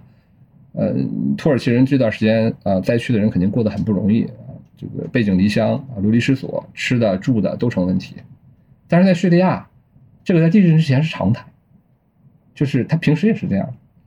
然后叙利亚自己就是叙利亚西北部有自己的救援队，这个救援队平时干啥呢？就是我们说这个叙利亚自己是有自己的救援队的。就是建筑坍塌搜索救援队啊，是什么呢？白头盔，白头盔最早是干啥的？就是在倒塌的废墟当中挖人的。他们就是个承搜救援队啊。那他们为什么需要去干这个事儿呢？因为战争，这个房子楼房经常被炸倒，虽然被炸倒和地震震倒它不一样，但是它的这个基本原理是一样的，所以能看到一些本地的救援队伍的一些身影。但这件事情说起来很心酸，你具备说从废墟里挖人的能力，是因为你平时打仗啊，楼房倒了很多才有这样能力。所以对于叙利亚来讲，他他平时在地震之前就已经和地震之后啊这个状况啊人们生存的状况差不多了，然后现在又叠加上了地震，所以对他们来讲，真的是呃这种风险的叠加啊造成的这种啊超长的这种啊这种问题，而且你看。还有一重就是他们受到这么大的影响之后啊，外来的援助的通道还要被当成一个政治的筹码去反复的撕扯。你看联合国也看不下去了，秘书长多少次站出来谴责，就是我们我们会看到很多叙利亚那个地方的一些需求，一些特别强烈的人道主义需求，大部分都发生在叙利亚西北地区啊。我们因为同情去捐东西，但是大家不知道的时候，你捐的东西永远到不了西北叙利亚。我们捐的是叙利亚大使馆，是大马士革政府，所以我挺受不了的一种言论，就到这种时候，好像所有人都说政治问题不重要，或者我不需要去了解，我救援就行了。但是我每每看到这种情况，它它其实完全会影响，就是挽救生命这个事儿。我有一个土耳其朋友就说，呃，最开始发生地震的时候，叙利亚西北部就是在呃库尔德人的社区啊，还有当地的一些反叛军的一些社区吧。最开始都以为是俄罗斯和土耳其新一轮的空袭，而而不是地震。我我听了这个故事，我我我就觉得很很心痛啊，对啊，很心酸啊。然后然后后来查了一下数据，这叙利亚西北四百五十万人，四百一十万是处于极端贫困和呃完全没有就是完全基础生活吃喝住行没有任何保障的这个这个需要极端的人道主义援助的。然后结果那会儿呃阿萨德政府说。这个全全球应该取消对叙利亚的制裁，但是就土耳其朋友跟我说，这个当地的叙叙利亚西北部的人完全不指望，就算这个阿萨德政权呃制裁取消了，他们才不会管西北部的救援呢，他们宁可让他们自生自灭，人消灭一大半儿，倒的越多越好，这对于他们来说 是更好的。就我每每听到这样的故事，我我都觉得实在是太心痛了，而且呃，你能在这个时候说。政治对这个事儿没有影响吗？我们就不用管他们，它绝对是就是避不开的一个一个要素。但是这个可能是一个在现在看来已经是一个就很难成立的，就是在你即使在生命救援的这样的事情面前，啊，首先奥运会的这种和平的倡议已经被打破了。那么现在在真正的生命的价值、人道的价值面前，仍然就我们始终呼吁的是。啊，在这种在这种事情上面，应该去弥平这种差距的，也比较一个比较典型的案例，就还是一个土耳其地震，发生在土土耳其和希腊边境的地震。当时希腊和土耳其属于交战状态嘛，然后就因为这个地震呢停战了，然后大家一起携手去救灾，然后之后这个就极大的促进了希的希腊和土耳其的缓和。所以现在这个稀土边界是一个地震高发区嘛，就前年这个地方还地震过。每一次地震都会使得两国的关系变得更好一点，然后这个是一个说这个危机促成了和平的一个比较好的案例。但我们会看到说，在现在当下的世界格局当中，这样的事情反而会加剧隔阂，而不是就是这次土耳其地震这个土叙这个事情就特别让人道工作者或者说其他的一些人更沮丧。包括像联合国秘书长也说了一些非常呃非常尖锐的一些话，就是就是指责嘛，就是说就是很多国家仍然把政治利益放在更前面，是蛮遗憾的一件事情。对，而且这样的事情可以预见的是，在未来一段时间里可能还会再就是多次的发生了。所以你像就是比较典型的人道援助，在国际上是个领域，和环保和教育是并列的。那么，在全球危机都越来越严重的当下，是不是应该各个国家拿出更多钱来啊，去支持人道救援领域呢？啊，但是人道援助领域一年比一年差，在大幅度的裁员。我就眼瞅着我工作过老东家人道主义事务协调办公厅年年都在裁员，就是这一次的地震的响应的过程里面，就能明显的看到他们的能力比尼泊尔地震的时候差了很多，就是反而这种维持人类底线的这些功能，在。在这种人道危机呃明显要越来越严重的时候，这样的能力反而在缩减。可以理解说，当世界上真正要发生一些大的危机的时候，能够对应对危机这些手段是第一个被放弃的，首先被忽略的，降到更低优先级的地方。就是我们都知道气候危机会越来越严重啊，这个碳排放的问题越来越突出，反而大家就减少了。而返回去增加更多的军备预算，这就是一个丛林法则的体现。我们不去想着怎么样去共同减少这个风险，而是说希望啊，我在风险当中我晚于别人啊，让风险先把别人干掉。所以这就是我们现在共同使用的一种博弈的策略啊，充分暴露我们这个世界的脆弱性，而且这个脆弱性很多来自于人为啊。嗯，我觉得现在我对这些事情倒不是不一定是这种视角，最直观的感受就是我这两天那个前段时间来这个肯尼亚，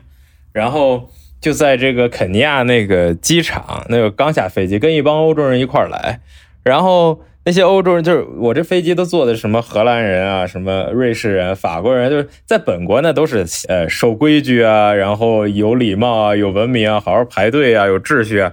但是到肯尼亚这个机场就发现。这一堆人站的那个海关。你都不知道那儿有排了多少队，就是一堆人，你就扑在那儿，觉得无数每个人都是自己的一条队。原本这儿还有个蛇形的队，因为那海关人太多了，反正机场那个管理非常糟糕。那原本是个蛇形的队，然后就有个大哥，一个也是个白人大哥，估计平常也挺也挺有礼貌，在自己国家，他就觉得这队太长了，我不想按照这蛇形排。他原本面向的那个方向，他直接掉了个头，原本他在队尾直接成了那个对手，因为那个蛇形都是盘在一块儿的嘛。然后别人看。看他转身，别人觉得不行，我也转身。所以你就看这一些原本我觉得都是非常文明的人，在一个人的带领之下，然后那个蛇集体转身，最对手变成这个呃队尾，然后队尾变成对手，然后突然这个现场一下就乱了阵脚。我就我看到这件事情，其实给了我一些对于。人类的文明的希望，就是我知道，其实你们这些人 deep down 没什么区别，对吧？你在什么样的社会，在什么样的制度，在什么样的环境之下，你就会有什么样的行为。所以可能关键在于你要塑造一个塑造那个理想的环境，然后在那个理想环境之下，你应该怎么去活动，然后去鼓励其他人去做。类似的事情，就比如说像这次这个救灾，我觉得我刚才听下来的一个很很重要的一个问题，就那个气球是气象气球还是间谍气球，这个不是咱们在这儿能判断的。但是很明显的一点是，就是你能看见，就是这样的事件会不断的提升所谓国家利益、什么国家竞争这种民族主义在在政治上的优先级。而降低，比如像人道主义一些很普世的精神，其实最终你就是关心这些人嘛。无论你是美国人，还是中国人，还是日本人，还是还是这儿人那儿的人，我觉得最终你还是要回归这个东西，然后我们才能讲有文明、有秩序、有规则，然后有组织，然后解决这些国际的问题。那这些里面有个一个基础，就是我们现在呃全人类社会啊应对风险的能力还很差，就是实际上我们整个你说联合国，大家平时都骂联合国，对吧？它就是一个人类联合体啊，就是各个国家的联合体啊，但是就是你看他的工作就不被尊重啊。首先，他是不被尊重的。那么不被尊重的一个一个一个点就在于说，大家都更就是它更多的变成了一个博弈场，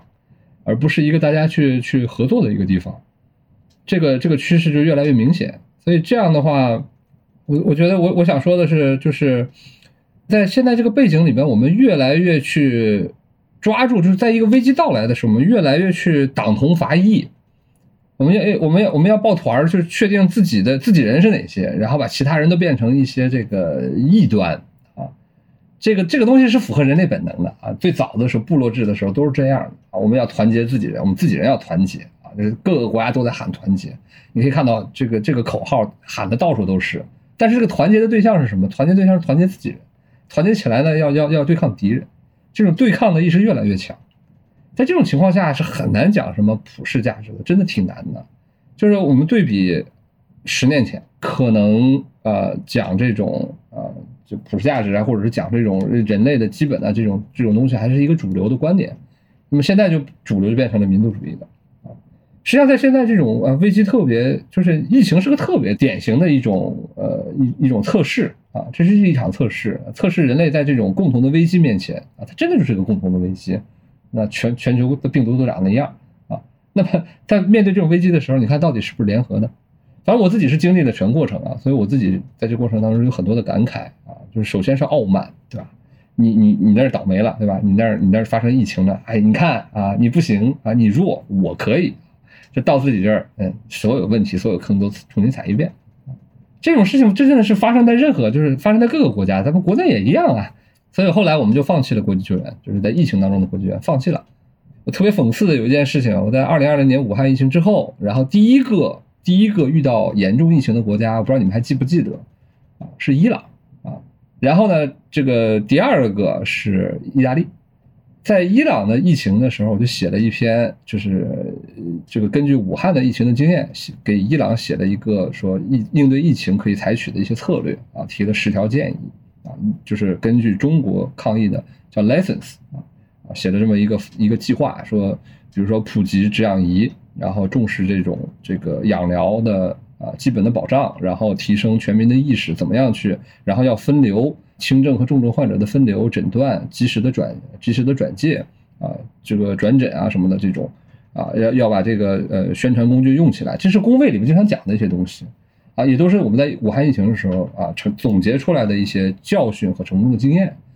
然后这个计划呢，这个可以想见的啊，显然你也没有路径去实施啊，也也不可能去在疫情那么短的时间里边，他他第一时间想的都是都是甩锅，政客永远第一时间想的是甩锅，不是解决问题。这是英剧里面已经 已经说过好多遍的一个事儿。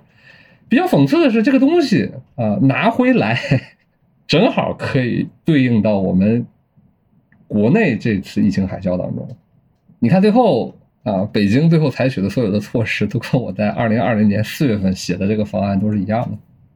这东西是根据我们自己的经验总结出来的一些教训啊，结果最后还是能用在我们自己身上。我觉得我们就是现在呢，人类有个趋势，我觉得就是很就是非常欠缺从过去的教训当中学习经验，然后有所提升的这样的一个，就很难呃，就不光说从。呃，不管是别人的经验还是自己的经验，很难。这件事情是要去，可以说某种程度上是逆人性而为的一件事情啊。就是我联合国这这几年，它最早就是从一些 failure，就是一些失败当中啊，去建立起现在的这个人道援助体系的。这些失败都是非常沉痛的，付出了非常大代价的一些失败啊。比如说海地地震救援啊，印尼海啸的救援啊，这都是好一点的。那么更糟糕的就是像这个卢旺达的大屠杀啊，卢旺达大屠杀是个特别典型的啊一种这种就是失灵啊，所有的措施都失灵的一种一种情况啊，而且是政治化的。然后也包括说其他的一些一些灾难，都是有很多的错误，但是这种错误的经验最终它进步。是非常缓慢的，非常艰难的。就是这些事情，对你就了解这这些个过程的话，会发现说，人类的一点点的进步要付出的代价极其的非常可惜。对，非常可惜，因为其实真的是无数个无数个事情已经发生过，但是你总能在我看来啊，一方面是民族主义。让这个国家政治它的这个优先级就没搞对，你应该是回归每一个人。就还有一个可能就是政治保守主义，对吧？就谁在台上谁都不愿意承认错误，谁在台上谁也不愿意总结错误。呃，像什么黎那个呃黎巴嫩黎巴嫩贝鲁特那个海港发生那个大爆炸。到现在都查查不清楚，不是因为事实不清晰，那里头有腐败，有常年的累积的问题，然后有政治权力在里面的盘根错节，然后谁家的孙子，谁家的侄女，首相家怎么怎么样，拿了是哪个合同，早就非常清晰，事实非常清晰，但是。因为你无法突破政治保守主义，所以你无法完成对于问题的根本上的理解和认识，所以也就更不存在说，那我们想好下一次怎么办？因为可能大家连这个问题本身是啥都不知道。你在这个时候，你再去想解法，那可能每次觉得这就是天灾，对吧？这个爆炸也避免不了，地震也避免不了，海啸也避免不了，洪水也避免不了，所以咱每次就必须得再来一遍。土耳其虽然。七点八级地震在过去一百年里是什么第二大地震？但是九九年就发生过七点六级地震。你不是说你这国家不知道没见过，然后该有的措施，你你要说你没时间准备，这都二十四年都过去了，你你该做什么准备，该做什么测试，从来都是有的。我觉得这个好像你也很难去。为这个社会力量、社会的责任所开脱吧。你可以说它不是个什么单一政客子，你可以说这是体制的问题，你也可以说这是什么呃经济的问题，都可以。但是我觉得你很难为人为的因素去去去开脱。我觉得有些大的东西吧，这个很难讲。咱就说点小的，回归咱们主题啊，就说救灾这件事情啊。救灾这个事情呢，我是这么多年，我我参与过两百多次灾害救援了。救灾这件事情有一些特别。非常非常基本的，我觉得应该是常识性的东西，到现在为止仍然是犯重复的错误。啊，你比方说这次这个叙利亚这个在国内叙利亚大使馆在国内的筹集物资这个事儿，筹集物资这个事儿，我们已经反反复复的说啊，要要捐赠 in kind 的，就是非物资，不要捐赠物资，要捐捐钱，对吧？是吧？这个这个捐物资这个事儿效率非常低啊。你就算捐物资，你要考虑清楚啊，到底为什么要捐，怎么捐，捐什么？你得知道需求在哪儿。就我们这个受到的基本训练，救灾第一步实际上做需求评估啊，对吧？你都不知道需求是啥，你这怎么干这个活儿是吧？有一个非常非常基本的常识啊，就是捐赠的时候，大家老说这个，你要知道说这个地方缺什么，你不好意思，这个缺什么是他现在的状况。对你的物资，你知道缺什么，你准备物资把运物资运过去，它需要一个。时间对吧？你需要几天或者多长时间？一周两周？你怎么保证说这个你现在了解的需求就是那时候你物资到达的需求呢？所以你要根据你物资到达的时间点去了解它的需求去做。但这件事情本身对于普通人来讲，预测这个未来是非常难的。你怎么知道这几天时间里面他这地方的需求会发生什么变化？他会得到什么物资？人家说我现在没有吃的，我现在需要吃的，我能等你七天不吃饭等你这个吃的吗？他不可能。所以，所以这个事情是个非常非常简单的，一说就明白的事儿。但是我们现在，你看，大家做救灾的时候，仍然是非常盲目的去做这个事情啊！我现在缺卫生间，我就捐卫生巾。你捐过去，你想想看，你捐过去的时候，是他们还缺卫生巾吗？所以你这个人群就是大家看这些人可怜，我就想捐那些可怜的人。那你这东西到的时候，如果他一直都这么可怜的话，他就死了，他不可能等你的。这就是刻舟求剑啊！这就是刻舟求剑。但是这样的事情反反复复在发生，然后包括物资的时候，我看见可怜，我就要捐个东西。你有没有想过，说你这东西怎么分到那些人身上？对吧？这有有你这有一百万人需要呢，对你这捐这东西，你这个你就捐这一份，你这东西跟别人不一样，大家怎么去分配呢？就所以很多人，我觉得是基于想象，而不是基于一种就是真实发生的东西啊。包括说现在我们还基于什么想象呢？就就把这个。受到灾害影响的人看成一种失能的人。土耳其这情况，土耳其人 和中国人的生活水平差不太多，他和你是一样的人，你都不能接受的东西，他肯定也接受不了，对吧？你不能说这个受到灾害影响的人都是些乞丐是吧？你就把他当乞丐去打发，对吧？还觉得自己做了个好事儿，那肯定不是这样的。这个东西他很难代入啊，或者说很难去具体的了解。我们必须得知道，说受到灾害以后，它的这个场景，或者说它这个实际情况是什么样子，它到底遇到了哪些困难啊？你就像这个国内捐赠的时候，我们其实我们我我曾经计算过，在水灾之后，每个人啊他需要的物资的数量啊，换算成买的话，也就最多两三千块钱。你说在河南水灾影响的地区，他那些人他会没有两三千块钱吗？我们国家都脱贫了呀。对吧？这一个月工资都不到的事儿，如果说这个事儿特别影响他，让他日子过不下去，他可以自己买呀。为什么要等着你捐呢？所以就是那些给给郑州市啊，这个郑州发水灾以后给郑州市里边人捐这种矿泉水、小面包的事儿，我我非常不理解，我无法理解，对吧？你自己需不需要？你自己都不需要东西，你为什么会认为说他受了灾他就他就需要了呢？所以在这个时候应该考虑的是，我们就是他需要这个东西是是一般来讲是他买不到，对吧？那么我们就想办法，应该真正应该解决的问题是让他能买到。所以真正需要支持的是什么呢？是那些卖这些东西的人。你需要支持，说让这个市场体制能够重复恢复起来。市场机制要比我们外来的援助有效的多。对于这些其实不差那几个钱的人，叙利亚是另外一个问题。但是叙利亚那个情况是非常极端的情况，在我们中国没有这么穷的人了。大家不是说离了你捐的这东西就活不了。所以他是有能力的，你得知道他的能力或者他存在困难的原因是什么。所以我们在经常的假设或我们的想象，我我我就是就是我们捐赠的时候，我觉得这种想象是捐赠是个说基于感性，我觉得这点是中性的啊，无可厚非。但是我们必须还是要加一些理性在里面。国内国内我我我去过寿光，寿光水灾的时候，那捐的那个仓库，我当时也是目瞪口呆，全国可能往那儿捐了能有价值几千万的物资，几千万的物资什么概念？那个仓库。啊，在地图上都能量出来啊，就大概是几百米乘几百米。我把那仓库走了一圈，花了一个多小时，光走光走路花了一个多小时。我那是一个大的很大的一个汽车配件的厂房，但是还没建建好，里边都是空的。那那那么大的一个仓库装了一半多，里边东西多的呀，乌泱乌泱的，但是里边什么玩意儿都有，但是根本就无法整理，就全都混在一起了。那车上写的说是五千份食品，打开一看，什么铁锹什么的都有。而且那个铁锹那个杆儿和那个那个头还是分开的，像那些啊用的用于消杀的用于消杀的物品啊都是化学品都是有毒的，和食品什么的堆在一起。我觉得这些也就算了吧，就是就是一听说灾区缺消杀的，捐了一堆什么强力先生那种家庭厨房去污剂，人人家要消杀的范围就就是它是它是一个环境对吧？是个室外的环境的周末消杀需要，它需要的是生石灰粉。所以你捐东西没有用，但是网友们的热情呢，把山东啊这个网上淘宝网上最大的一家家用清洁剂的啊这个店给买空了啊，就买完了以后，那个家的店主自己开着车把自己家的产品捐到灾区去，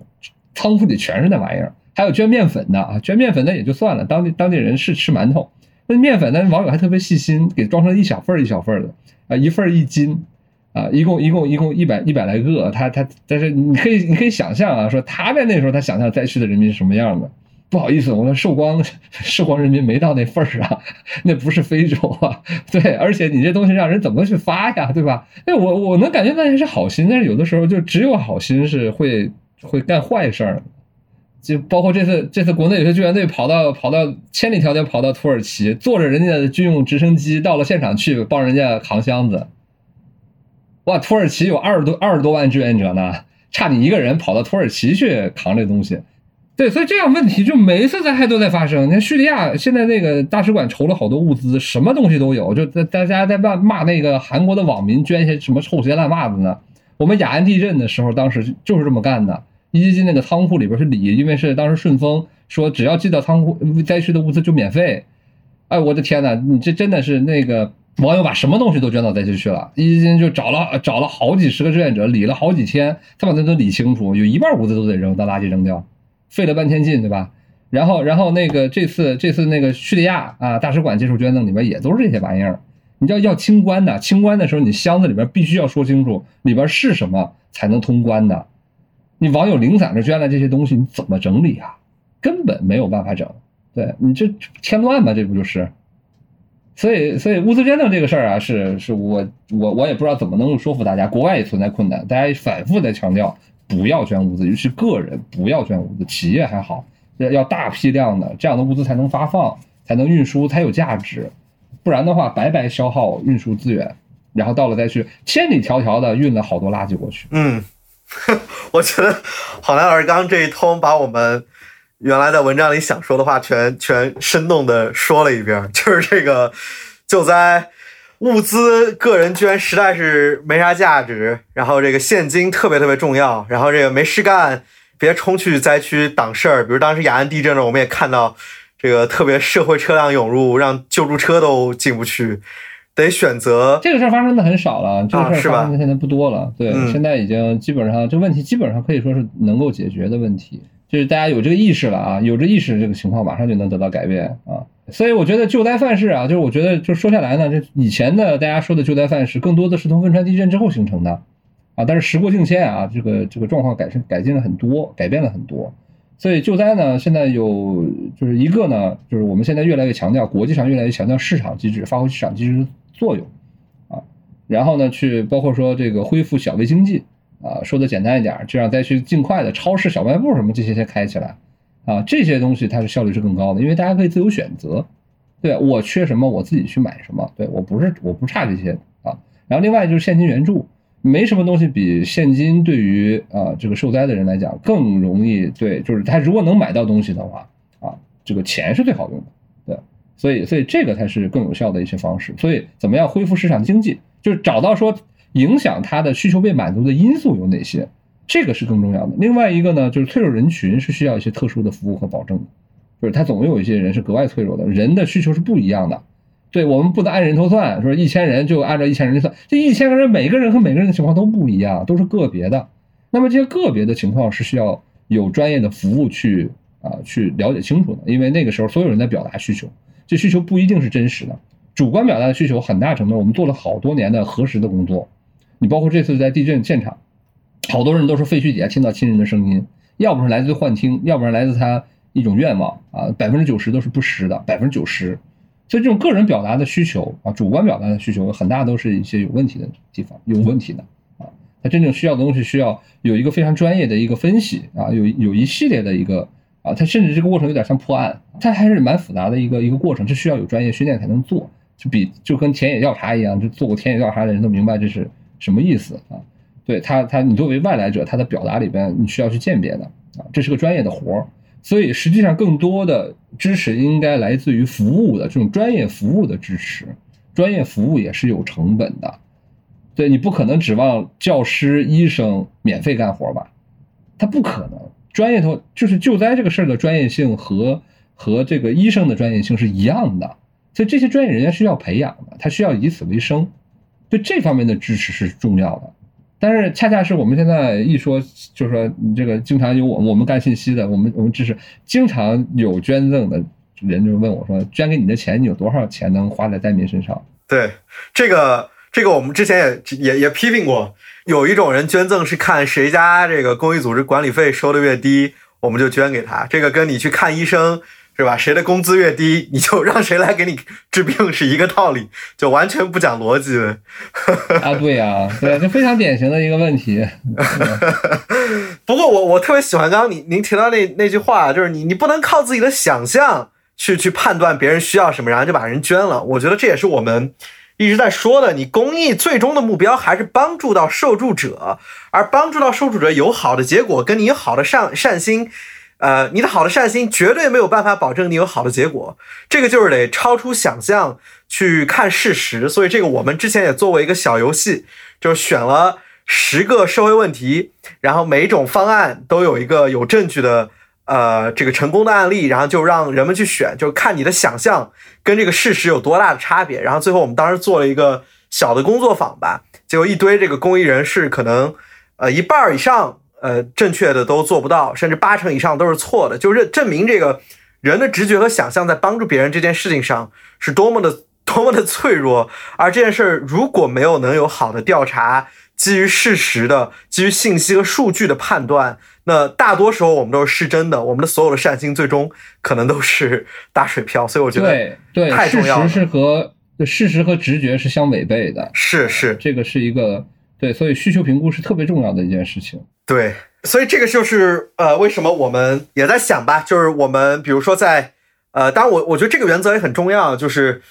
呃，虽然说我们今天批评了很多大家这个特别这个不经审慎的呃善心，但是我觉得作为在国内的人，咱们能去关心远方的生命，尤其是在地震中受灾害的人，我觉得这这种善心还是应该去倡导的。只不过 我们说的是这种善心应该再加上你的理性和对事实的追求，所以这也是为什么我们觉得，呃，通过捐赠可能是一种手段，不过这种捐赠一定是要呃有有调查的、有原则的，像刚刚郝老师提到那些原则，怎么去捐，然后这个我们也做了一些工作啊，之后可以放到这个 show note 里面。然后其实我也想听韩老师说一说，您觉得这个除了做捐赠，做这种呃有调研的、基于事实的啊、基于一些合理的原则的捐赠之外，啊，像发生这种灾难的，远方的对于我们这些普通人来说，还能做些什么？就是我觉得这方面呢也要反思啊，就是反思什么呢？就是专业，呃，从专业主义的角度来讲啊，就是我们自己做的也是很不够的。就这些事情，我们现在是讲道理，但是道理大家不一定爱听，或者听了也不一定能做得到。你听了很多道理，也过不好这一生，是吧？这也是经常有的事儿，对吧？我们要是能把所有的别人讲的好的东西都都落到实上，就是说真的，人人都能考上清华北大，对吧？我们学上那些建议都能参考到，人人都能刻苦学习的话，对吧？它不是那么容易做到的，对。但是我觉得这点呢，你必须要拿出一些具体的一些呃，就比如说啊，大家就是愿意去做一些看到结果的事儿，这很正常，这非常合理。但是我们现在的公益组织或者我们这些，他做不到这一点。对，就是就是我们自己现在在呃。在这种我们叫做呃，我们这个领域啊，就是有一个另外一个名称叫做 quality and accountability，就是 quality 是你的工作要有质量啊，你怎么样保证你的工作是有效率的啊，有实际效果的、有效的，这是第一点。第二点呢，你要能证明这一点。啊，accountability 呢，我觉得这个词很难翻译啊，中文的正式的翻译名称叫责信啊，责信啊，这是我们就斟酌了好半天翻译出来的一个词，但是这个词根本就不存在于大众的语言当中。所以让别人理解这个词儿呢，就就非常的难。你翻译成问责，其实不是特别的对应啊。那么 accountability 我觉得比较简单，比较通俗的理解啊，因为这个事儿必须要理解啊，这是这是整个行业我们这个行业的基石概念，最基础的概念。我觉得就是要翻译过来就是靠谱啊，你要能证明自己靠谱啊，这就是 accountability。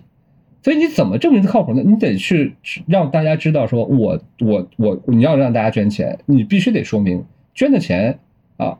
花到哪儿去了？起到什么作用？为什么大家喜欢捐物资而不喜欢捐钱呢？因为这件事大家好理解。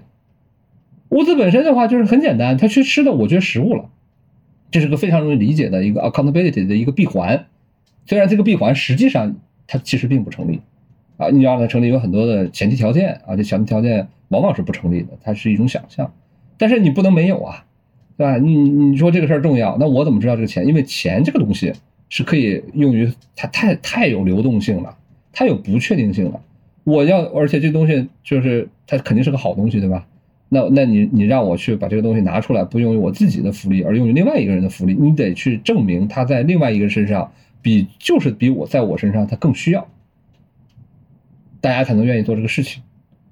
所以这个改变是需要让别人看到。到底有什么样的改变？目前来讲，我觉得在现在技术的发展已经具备这种可能性，让大家捐出的每一分钱都能看到实际的效果。我我再举个呃例子，也是寿光的时候，寿光的时候，当时有就是网友们就开始组织成一些一些群啊。那次呢啊，因为公益组织参与的比较少啊，大家都是想自己的办法往那儿捐。但是对寿光来讲，因为网络事件的影响啊，大家的捐赠意愿都挺强的。然后寿光本地呢。啊，有一个村儿啊，有一个村儿里边的这个这个呃宣传口的一个干部啊，就就就出来了啊，就是这个村村支部的一个宣传干部就站出来，这个在网络上筹筹说说什么呢？他说这个实际需求，这田里边的涝了啊，需要一个抽水泵抽水，但是抽水泵呢不是一般的抽水泵啊，当时大家一开始捐了好多不合格的抽水泵，这个抽水泵只能从田里把这个把从从一块田里抽到另外一块田里，没有用。它需要一个大扬程的抽水泵，这种抽水泵很贵啊，好几千块钱。然后有个群啊，就是看到了这个这个就对接上了这个这个这个村里面这个干事宣传干事啊，然后就开始按照他的需求筹这个水泵。群里都不是些有钱人，都是些学生啊，就是捐的都是两块钱、三块钱、四块钱这种啊，大家就把这个泵筹筹满了，捐过去了，几千块钱的泵买了一台泵啊。但是网上就是群友这个群主收钱，然后在网上买了个泵，快递发过去。啊，快递很快的啊，一天就发到了啊。尤其捐给灾区，大家都很配合。买了泵以后，然后那个那个那个那个干事他也会干啊，他就在田里边儿，呃，这个一泵一边抽水，他一边拉了个横幅。那个群群里边还讨论过名字啊，讨论氛围很欢快，管自己叫冲压沙屌群啊，就是那时候的网络流行语啊，冲压杀屌啊。然后那个村干事就在田头啊，田间地头啊，拉了个横幅，就那个水泵哗哗抽水，那上面拉了个横幅，拍了个视频，一边是水泵欢快的在抽水，上面就是这个感谢冲压杀屌群友。哇，群友太嗨了，说我这我下个月我我就吃馒头咸菜了，我也要捐，又捐了一台水泵。这个因为大家实实在在的看到了我捐的这个钱，它到底产生了什么效果？它的这个二次捐赠的效果特别好。我们公益组织能做到这一点吗？做不到，真的做不到。但你说技术上真的做不到吗？其实能做到。就是你说我们现在快递这么发达，对吧？它如果是缺救灾物资了，当地没得卖，我就找一个最近的一个地方，我我发快递的方式，我团购的方式，大家一起买啊！你缺多少东西，我一起买。一个村的需求，其实一共加起来也就也就几千块钱，我团购很快就就凑齐了，它的这个效率其实是很高的。就我我我我这两年就一直在在想这个事情，我觉得就是我我自己我们自己也尝试过啊，就是用这种快递的方式解决问题。只要是物流能到的地方，它没有小卖部一样的。那么现在实际上，现在叙利亚的网友们在往这个灾区送东西，因为我们从国内到叙利亚去是有风险的，他们生活在那儿，对风险更熟悉啊。那么他们是知道风险在哪，知道这个事儿怎么能干得更好。我们把钱给他们，他们在当地买完了送过去是一样的。而且他们、他们、他们，我现在那那个群里边，他那个财务公式做得很好，做的很好，效果也很好。而且大家实实在在的看到了身体力行去做公益，它很难，就看到了整个的成本和过程。然后他现在在发起第二次筹款，大家也还愿意捐，你还愿意捐，因为从第一次过程里面就完整的看到了自己捐的钱怎么样一步一步的啊，就办成了这件事情。对，但当然还少了一步啊，就是缺少。受助人的一个表达，你捐了东西对我到底有用没用？这个表达也很重要。就 accountability 另外一部分工作，我们那个专业术语叫做 accountability for affected people 啊，或者叫做 communication with a community。所以这个是一个呃非常必要的环节，但是我们经常忽略。对，我们现在做了很多的救灾捐赠，但是很少能够听到呃接受援助的人他们的声音。这个问题，我觉得是。呃，我们从事这个工作的人应该去反思的一个问题。嗯，对对，就就我们完全的把被援助的人当成了客体去看待，而没有而忽视了他们的主体性。是，这个也是国际上挺多对这个大的慈善家的一个批评，就是他们好像出来重新代表了公益，而把这个公益的受助者作为核心的参与方，直接撵出了这套。光环和这个叙事，没错，没错，这是我比较反对之前讲的这个公益市场化的一个原因。嗯哼，公益因为市场化就是双方，买方和卖方，而公益里边是不一样的。公益里边，我们公益组织是第三方。对，我们强调市场化的时候，实际上不用用公益组织代替了真正有需求人的主体性。对，我们占据了这主体性，那么最终就变成了一种交易或者一种呃，公益组织和资方之间的利益交换。那么我们干这件事本来是为了满足受助人的需求的，受助人的需求却被挤到了一个看不见的角落里面去。那这样的导向下面，你的这个工作肯定越来越脱离最早的它应该成立的那个理由，它脱离了存在的基础。所以这是当时为什么反对。就是如果即使讲公益市场化，我们一定要摆明白，这是一个三方关系，对吧？这是一个三方市场，它不是一个双方市场。那么公益组织在这里面的功能，它是一个中介。对，它不是，它不是这个，对，就就是你要满足的需求到底是什么？你你不能把最根本的那个需求忽略掉了，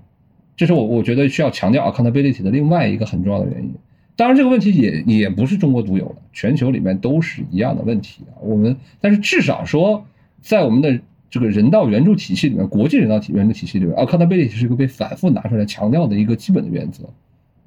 对，反反正就是不断的敲打，不断的提醒啊，他他至少有这个提醒，能不能做到是另外一回事啊。但是我们我我我就觉得，在在这种一次又一次的灾难援助当中，这种原则仍然不是一个大家公认的一种常识。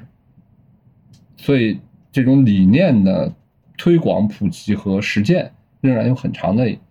路要走。这在这里面就要从先不要用我们的想象去代替真实的需求。对，我们要先去了解真实的需求是什么。那这方面的工作必须先做起来。嗯，我自己很喜欢的一家机构啊，他们在这方面，我觉得我可以拿出来说一下，我觉得特别好。这家机构叫 Give Directly，他们是专门给呃撒哈拉以南的非洲的贫困家庭转账现金，你每给他捐一块钱，应该是零点八五元会直接进到这个受助者的账里。因为现金不仅在灾难救援里是最好的一种方式，其实对于贫困家庭来说，直接的现金援助。已经被全世界广泛被证明为最有效的一种扶贫方式，就是我们天天想象是吧？拿了钱去赌博啊，穷人啊授人以鱼，不能授人以渔，这也是一种啊基于古老传统智慧的想象。其实，在国际发展援助领域，呃，给予现金，这个受助者是最知道他需要什么，需要什么样的培训。比如非洲的呃女性，她们知道家庭里需要什么，然后呃农田里什么时候要买种子等等。其实这是很有效的一种方式。然后 Give Directly，呃，当然他们也在一些救灾会直接去捐现金啊。然后很有意思的是，他们最近出了一个网站上的一个计划，是直接把那个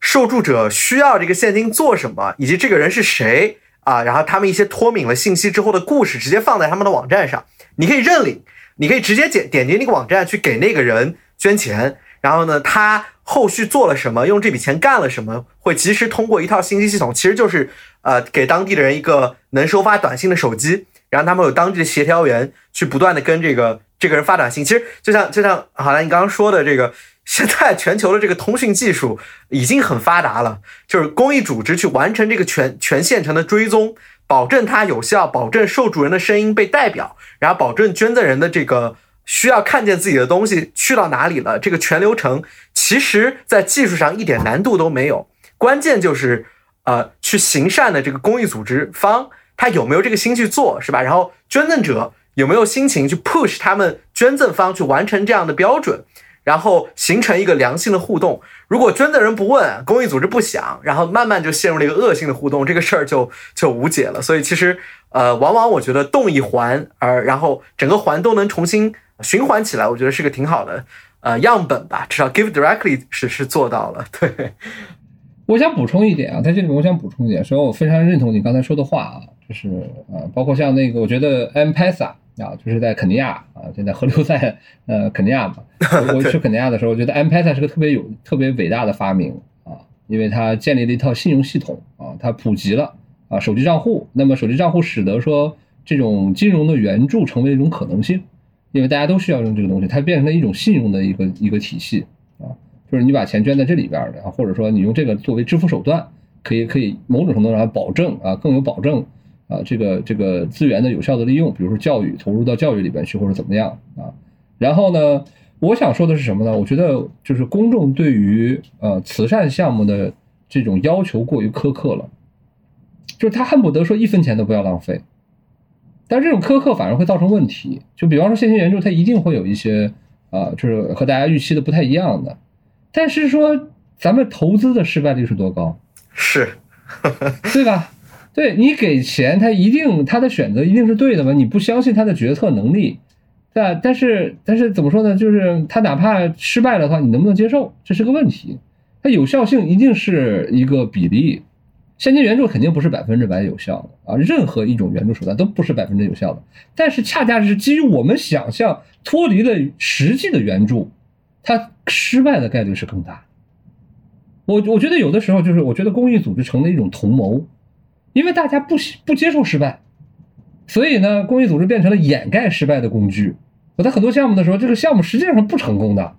你并不，你你这个解决问题它其实很复杂的，失败的时候要比成功的时候多。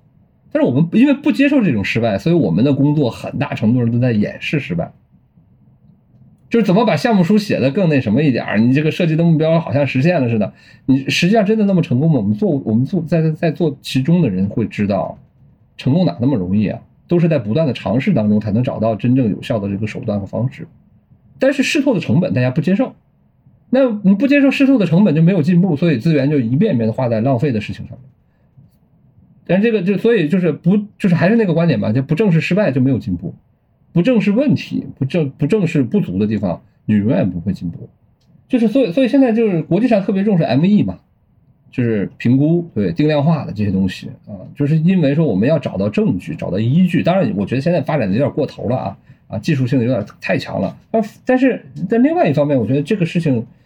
就是你得接受说，就是大家得接受说，这个呃所有的援助手段啊，所有的援助手段都会有一定的损耗啊，这是正常的成本啊，而且这个成本有的时候很大。但是如果说不正视这件事情的话，我们就会在这种呃耗损率更多的事情上面浪费越来越多的钱。你比方说这个这个雅安地震之后啊，大家就说这个你给他钱不如教他一个技能是吧？这个这些重建的过程里面，你要让大家去学会一个新的支付手段。所以当时推广的比较多的养兔的项目啊，但是就忽略了说这个对当地人来讲，他挣钱的手段是养猪，他会养猪，哎，你非要让他去养兔子。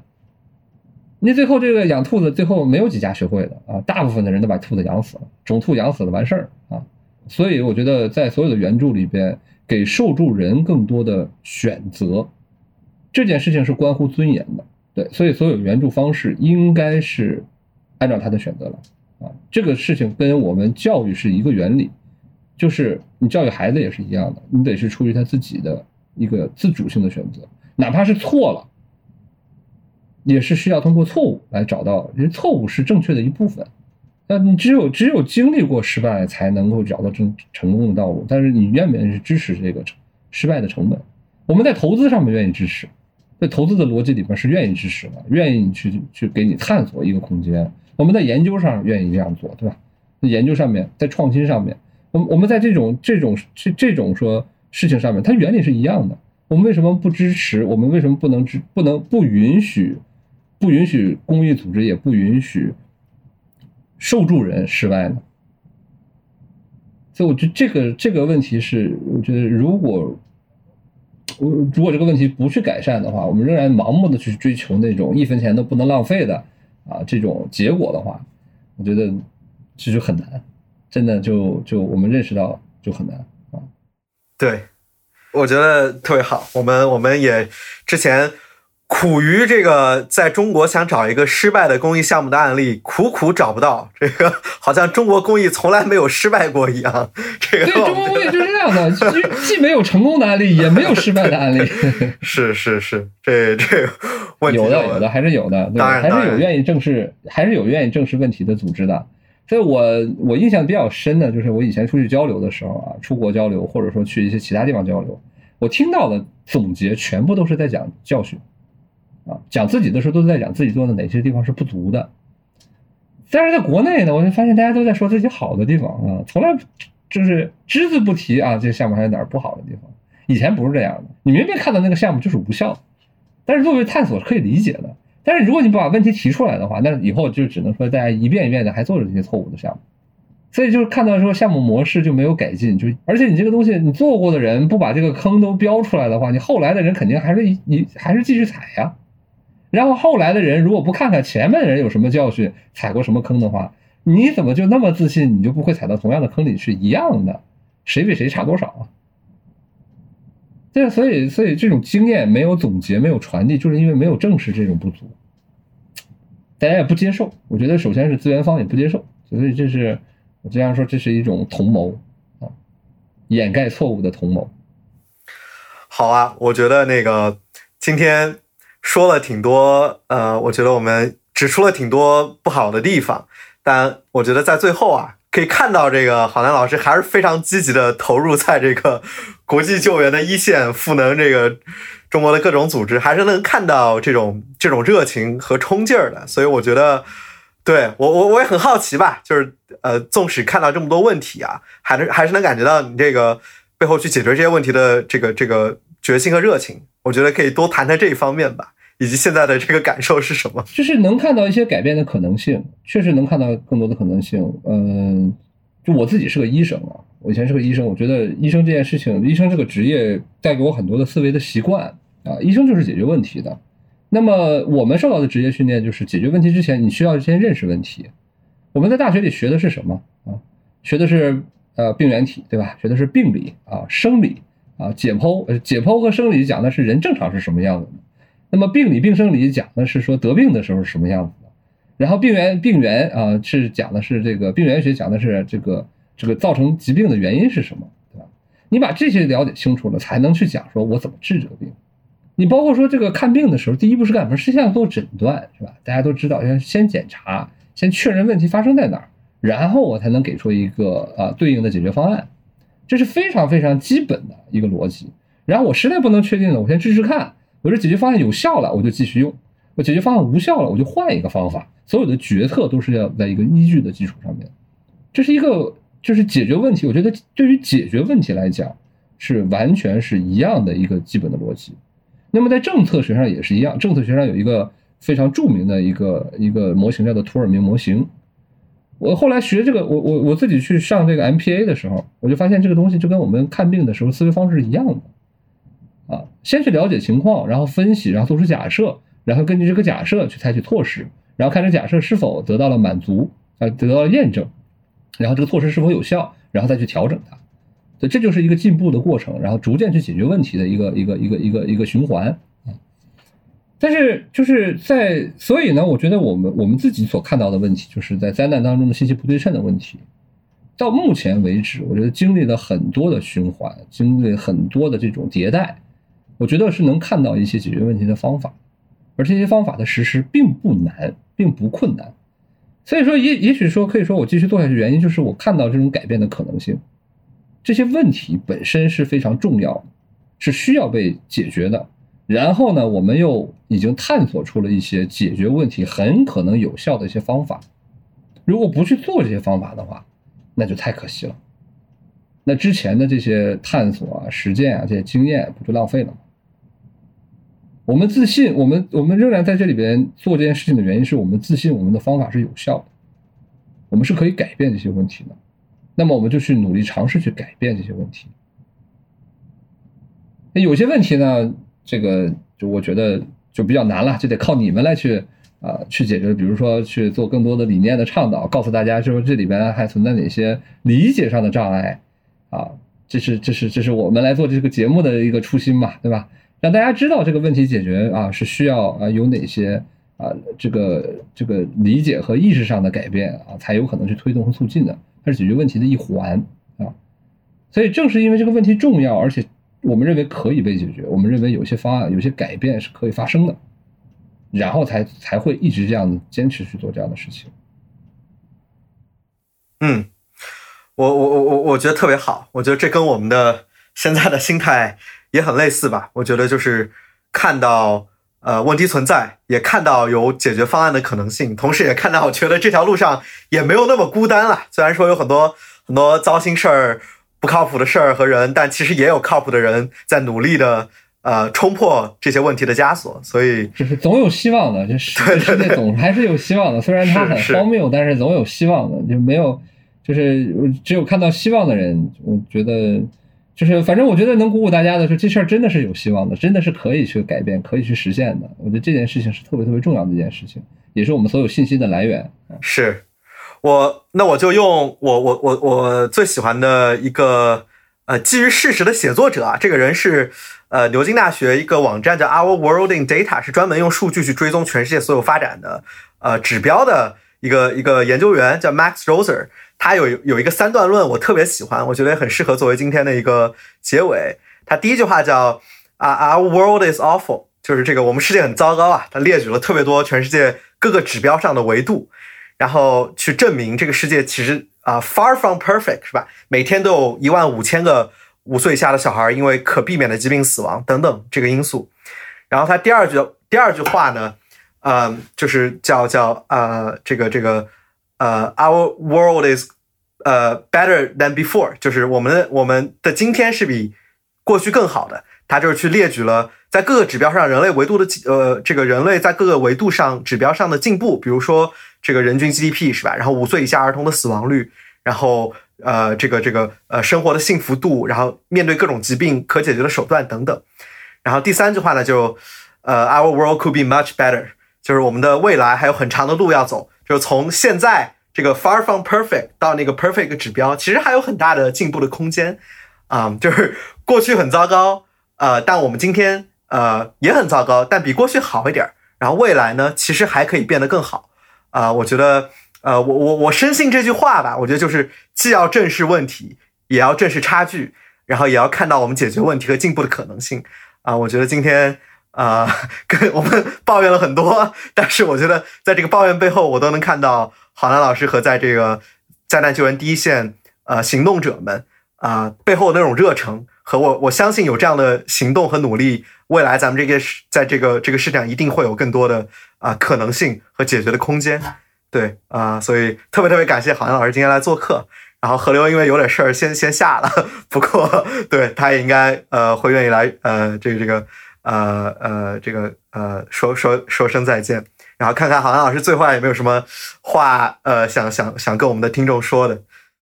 对，我我我想稍微补充一下你的这个，就是引用的这三句话啊。这个这个世界不是一直都在变好的，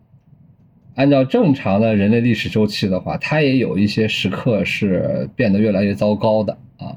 它会有下行的这种周期。但是呃，整个人类的文明还是在这个过程当中啊螺旋性的发展，就是前途是光明的，道路是曲折的。不是所有的理想都能被实现，但是，呃，总有更好的未来在前方等待。这个我觉得还是可以去期望的。就是，呃，至少在现在的这个人类发展周期里，我相信说经历了一些低潮期，还是会有一些，呃，就是总会还会有这种呃上升期的出现。就是哪怕说我们现在感受到的不再能感受到，我们个人不再能感受到明天啊。今天比昨天更好，明天比今天会更好。我们有的时候会会有这样的感受，我们已经习惯了，我们真的已经习惯了过去啊几十年的时间里面感受到啊，就明天会比今天更好。但是我觉得疫情啊就改变了这一切，疫情确实是让我们觉得说未来不一定就比今天还要更好。但是如果我们看更远的未来的话，这个世界总会是有向上的时候。总会去用一些我们想象不到的方式去解决或者改善我们现在所面临的问题。我们回顾历史的时候，我觉得这一点也是可以得到验证。就是至少说，我觉得有一点，我我还是相信的，就是人类还有很大的进步的空间。啊，对，即使是跌到了一个说我们呃不能接受的一个程度，但是它仍然有去重新恢复起来的那一天。灾难就是这样的，灾难就是在不断的打破这种发展的轨迹和呃和这个过程，然后重新的去带给我们一个，就是带给我们一个，就有的时候问题它不是线性的被解决的，而恰恰的需要在一种黑暗的状态当中重新积聚能量，黑暗的状态也打破了一些阻碍这些问题解决的一些结构性的因素。它会重新的去，就是一种重整，然后去重新聚聚能量，去做到一些我们之前做不到的事情。所以，即使是遇到一个呃，就大家觉得说什么事儿都变得越来越不好的时候，我觉得我们仍然应该保有信心和希望。也许不会在我们所生活的这个啊时期内变得更好，但是只要我们留下些什么，那么这个事情它在未来。还是会有一个，就是未来，未来的前前进一定是基于我们现在的一些人付出的努力，不是每一份努力都有回报，但总有努力会变成未来向上发展的基石。好的，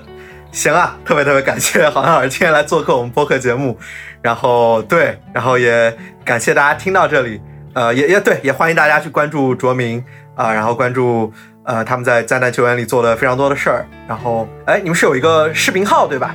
一直在做一些现在可能会更多用视频号，我们也有也有公众号。对，未来也可能会开放更多的一些传播上面的一些窗口啊。好的，好的，好的。对，也也特别推荐大家去关注啊。我觉得有特别特别多有意思的信息和知识啊，等待我们去继续一起学习和成长吧。对，行，那我们今天就先到这里。好，谢谢大家啊，也谢谢两位，谢谢大家，再见。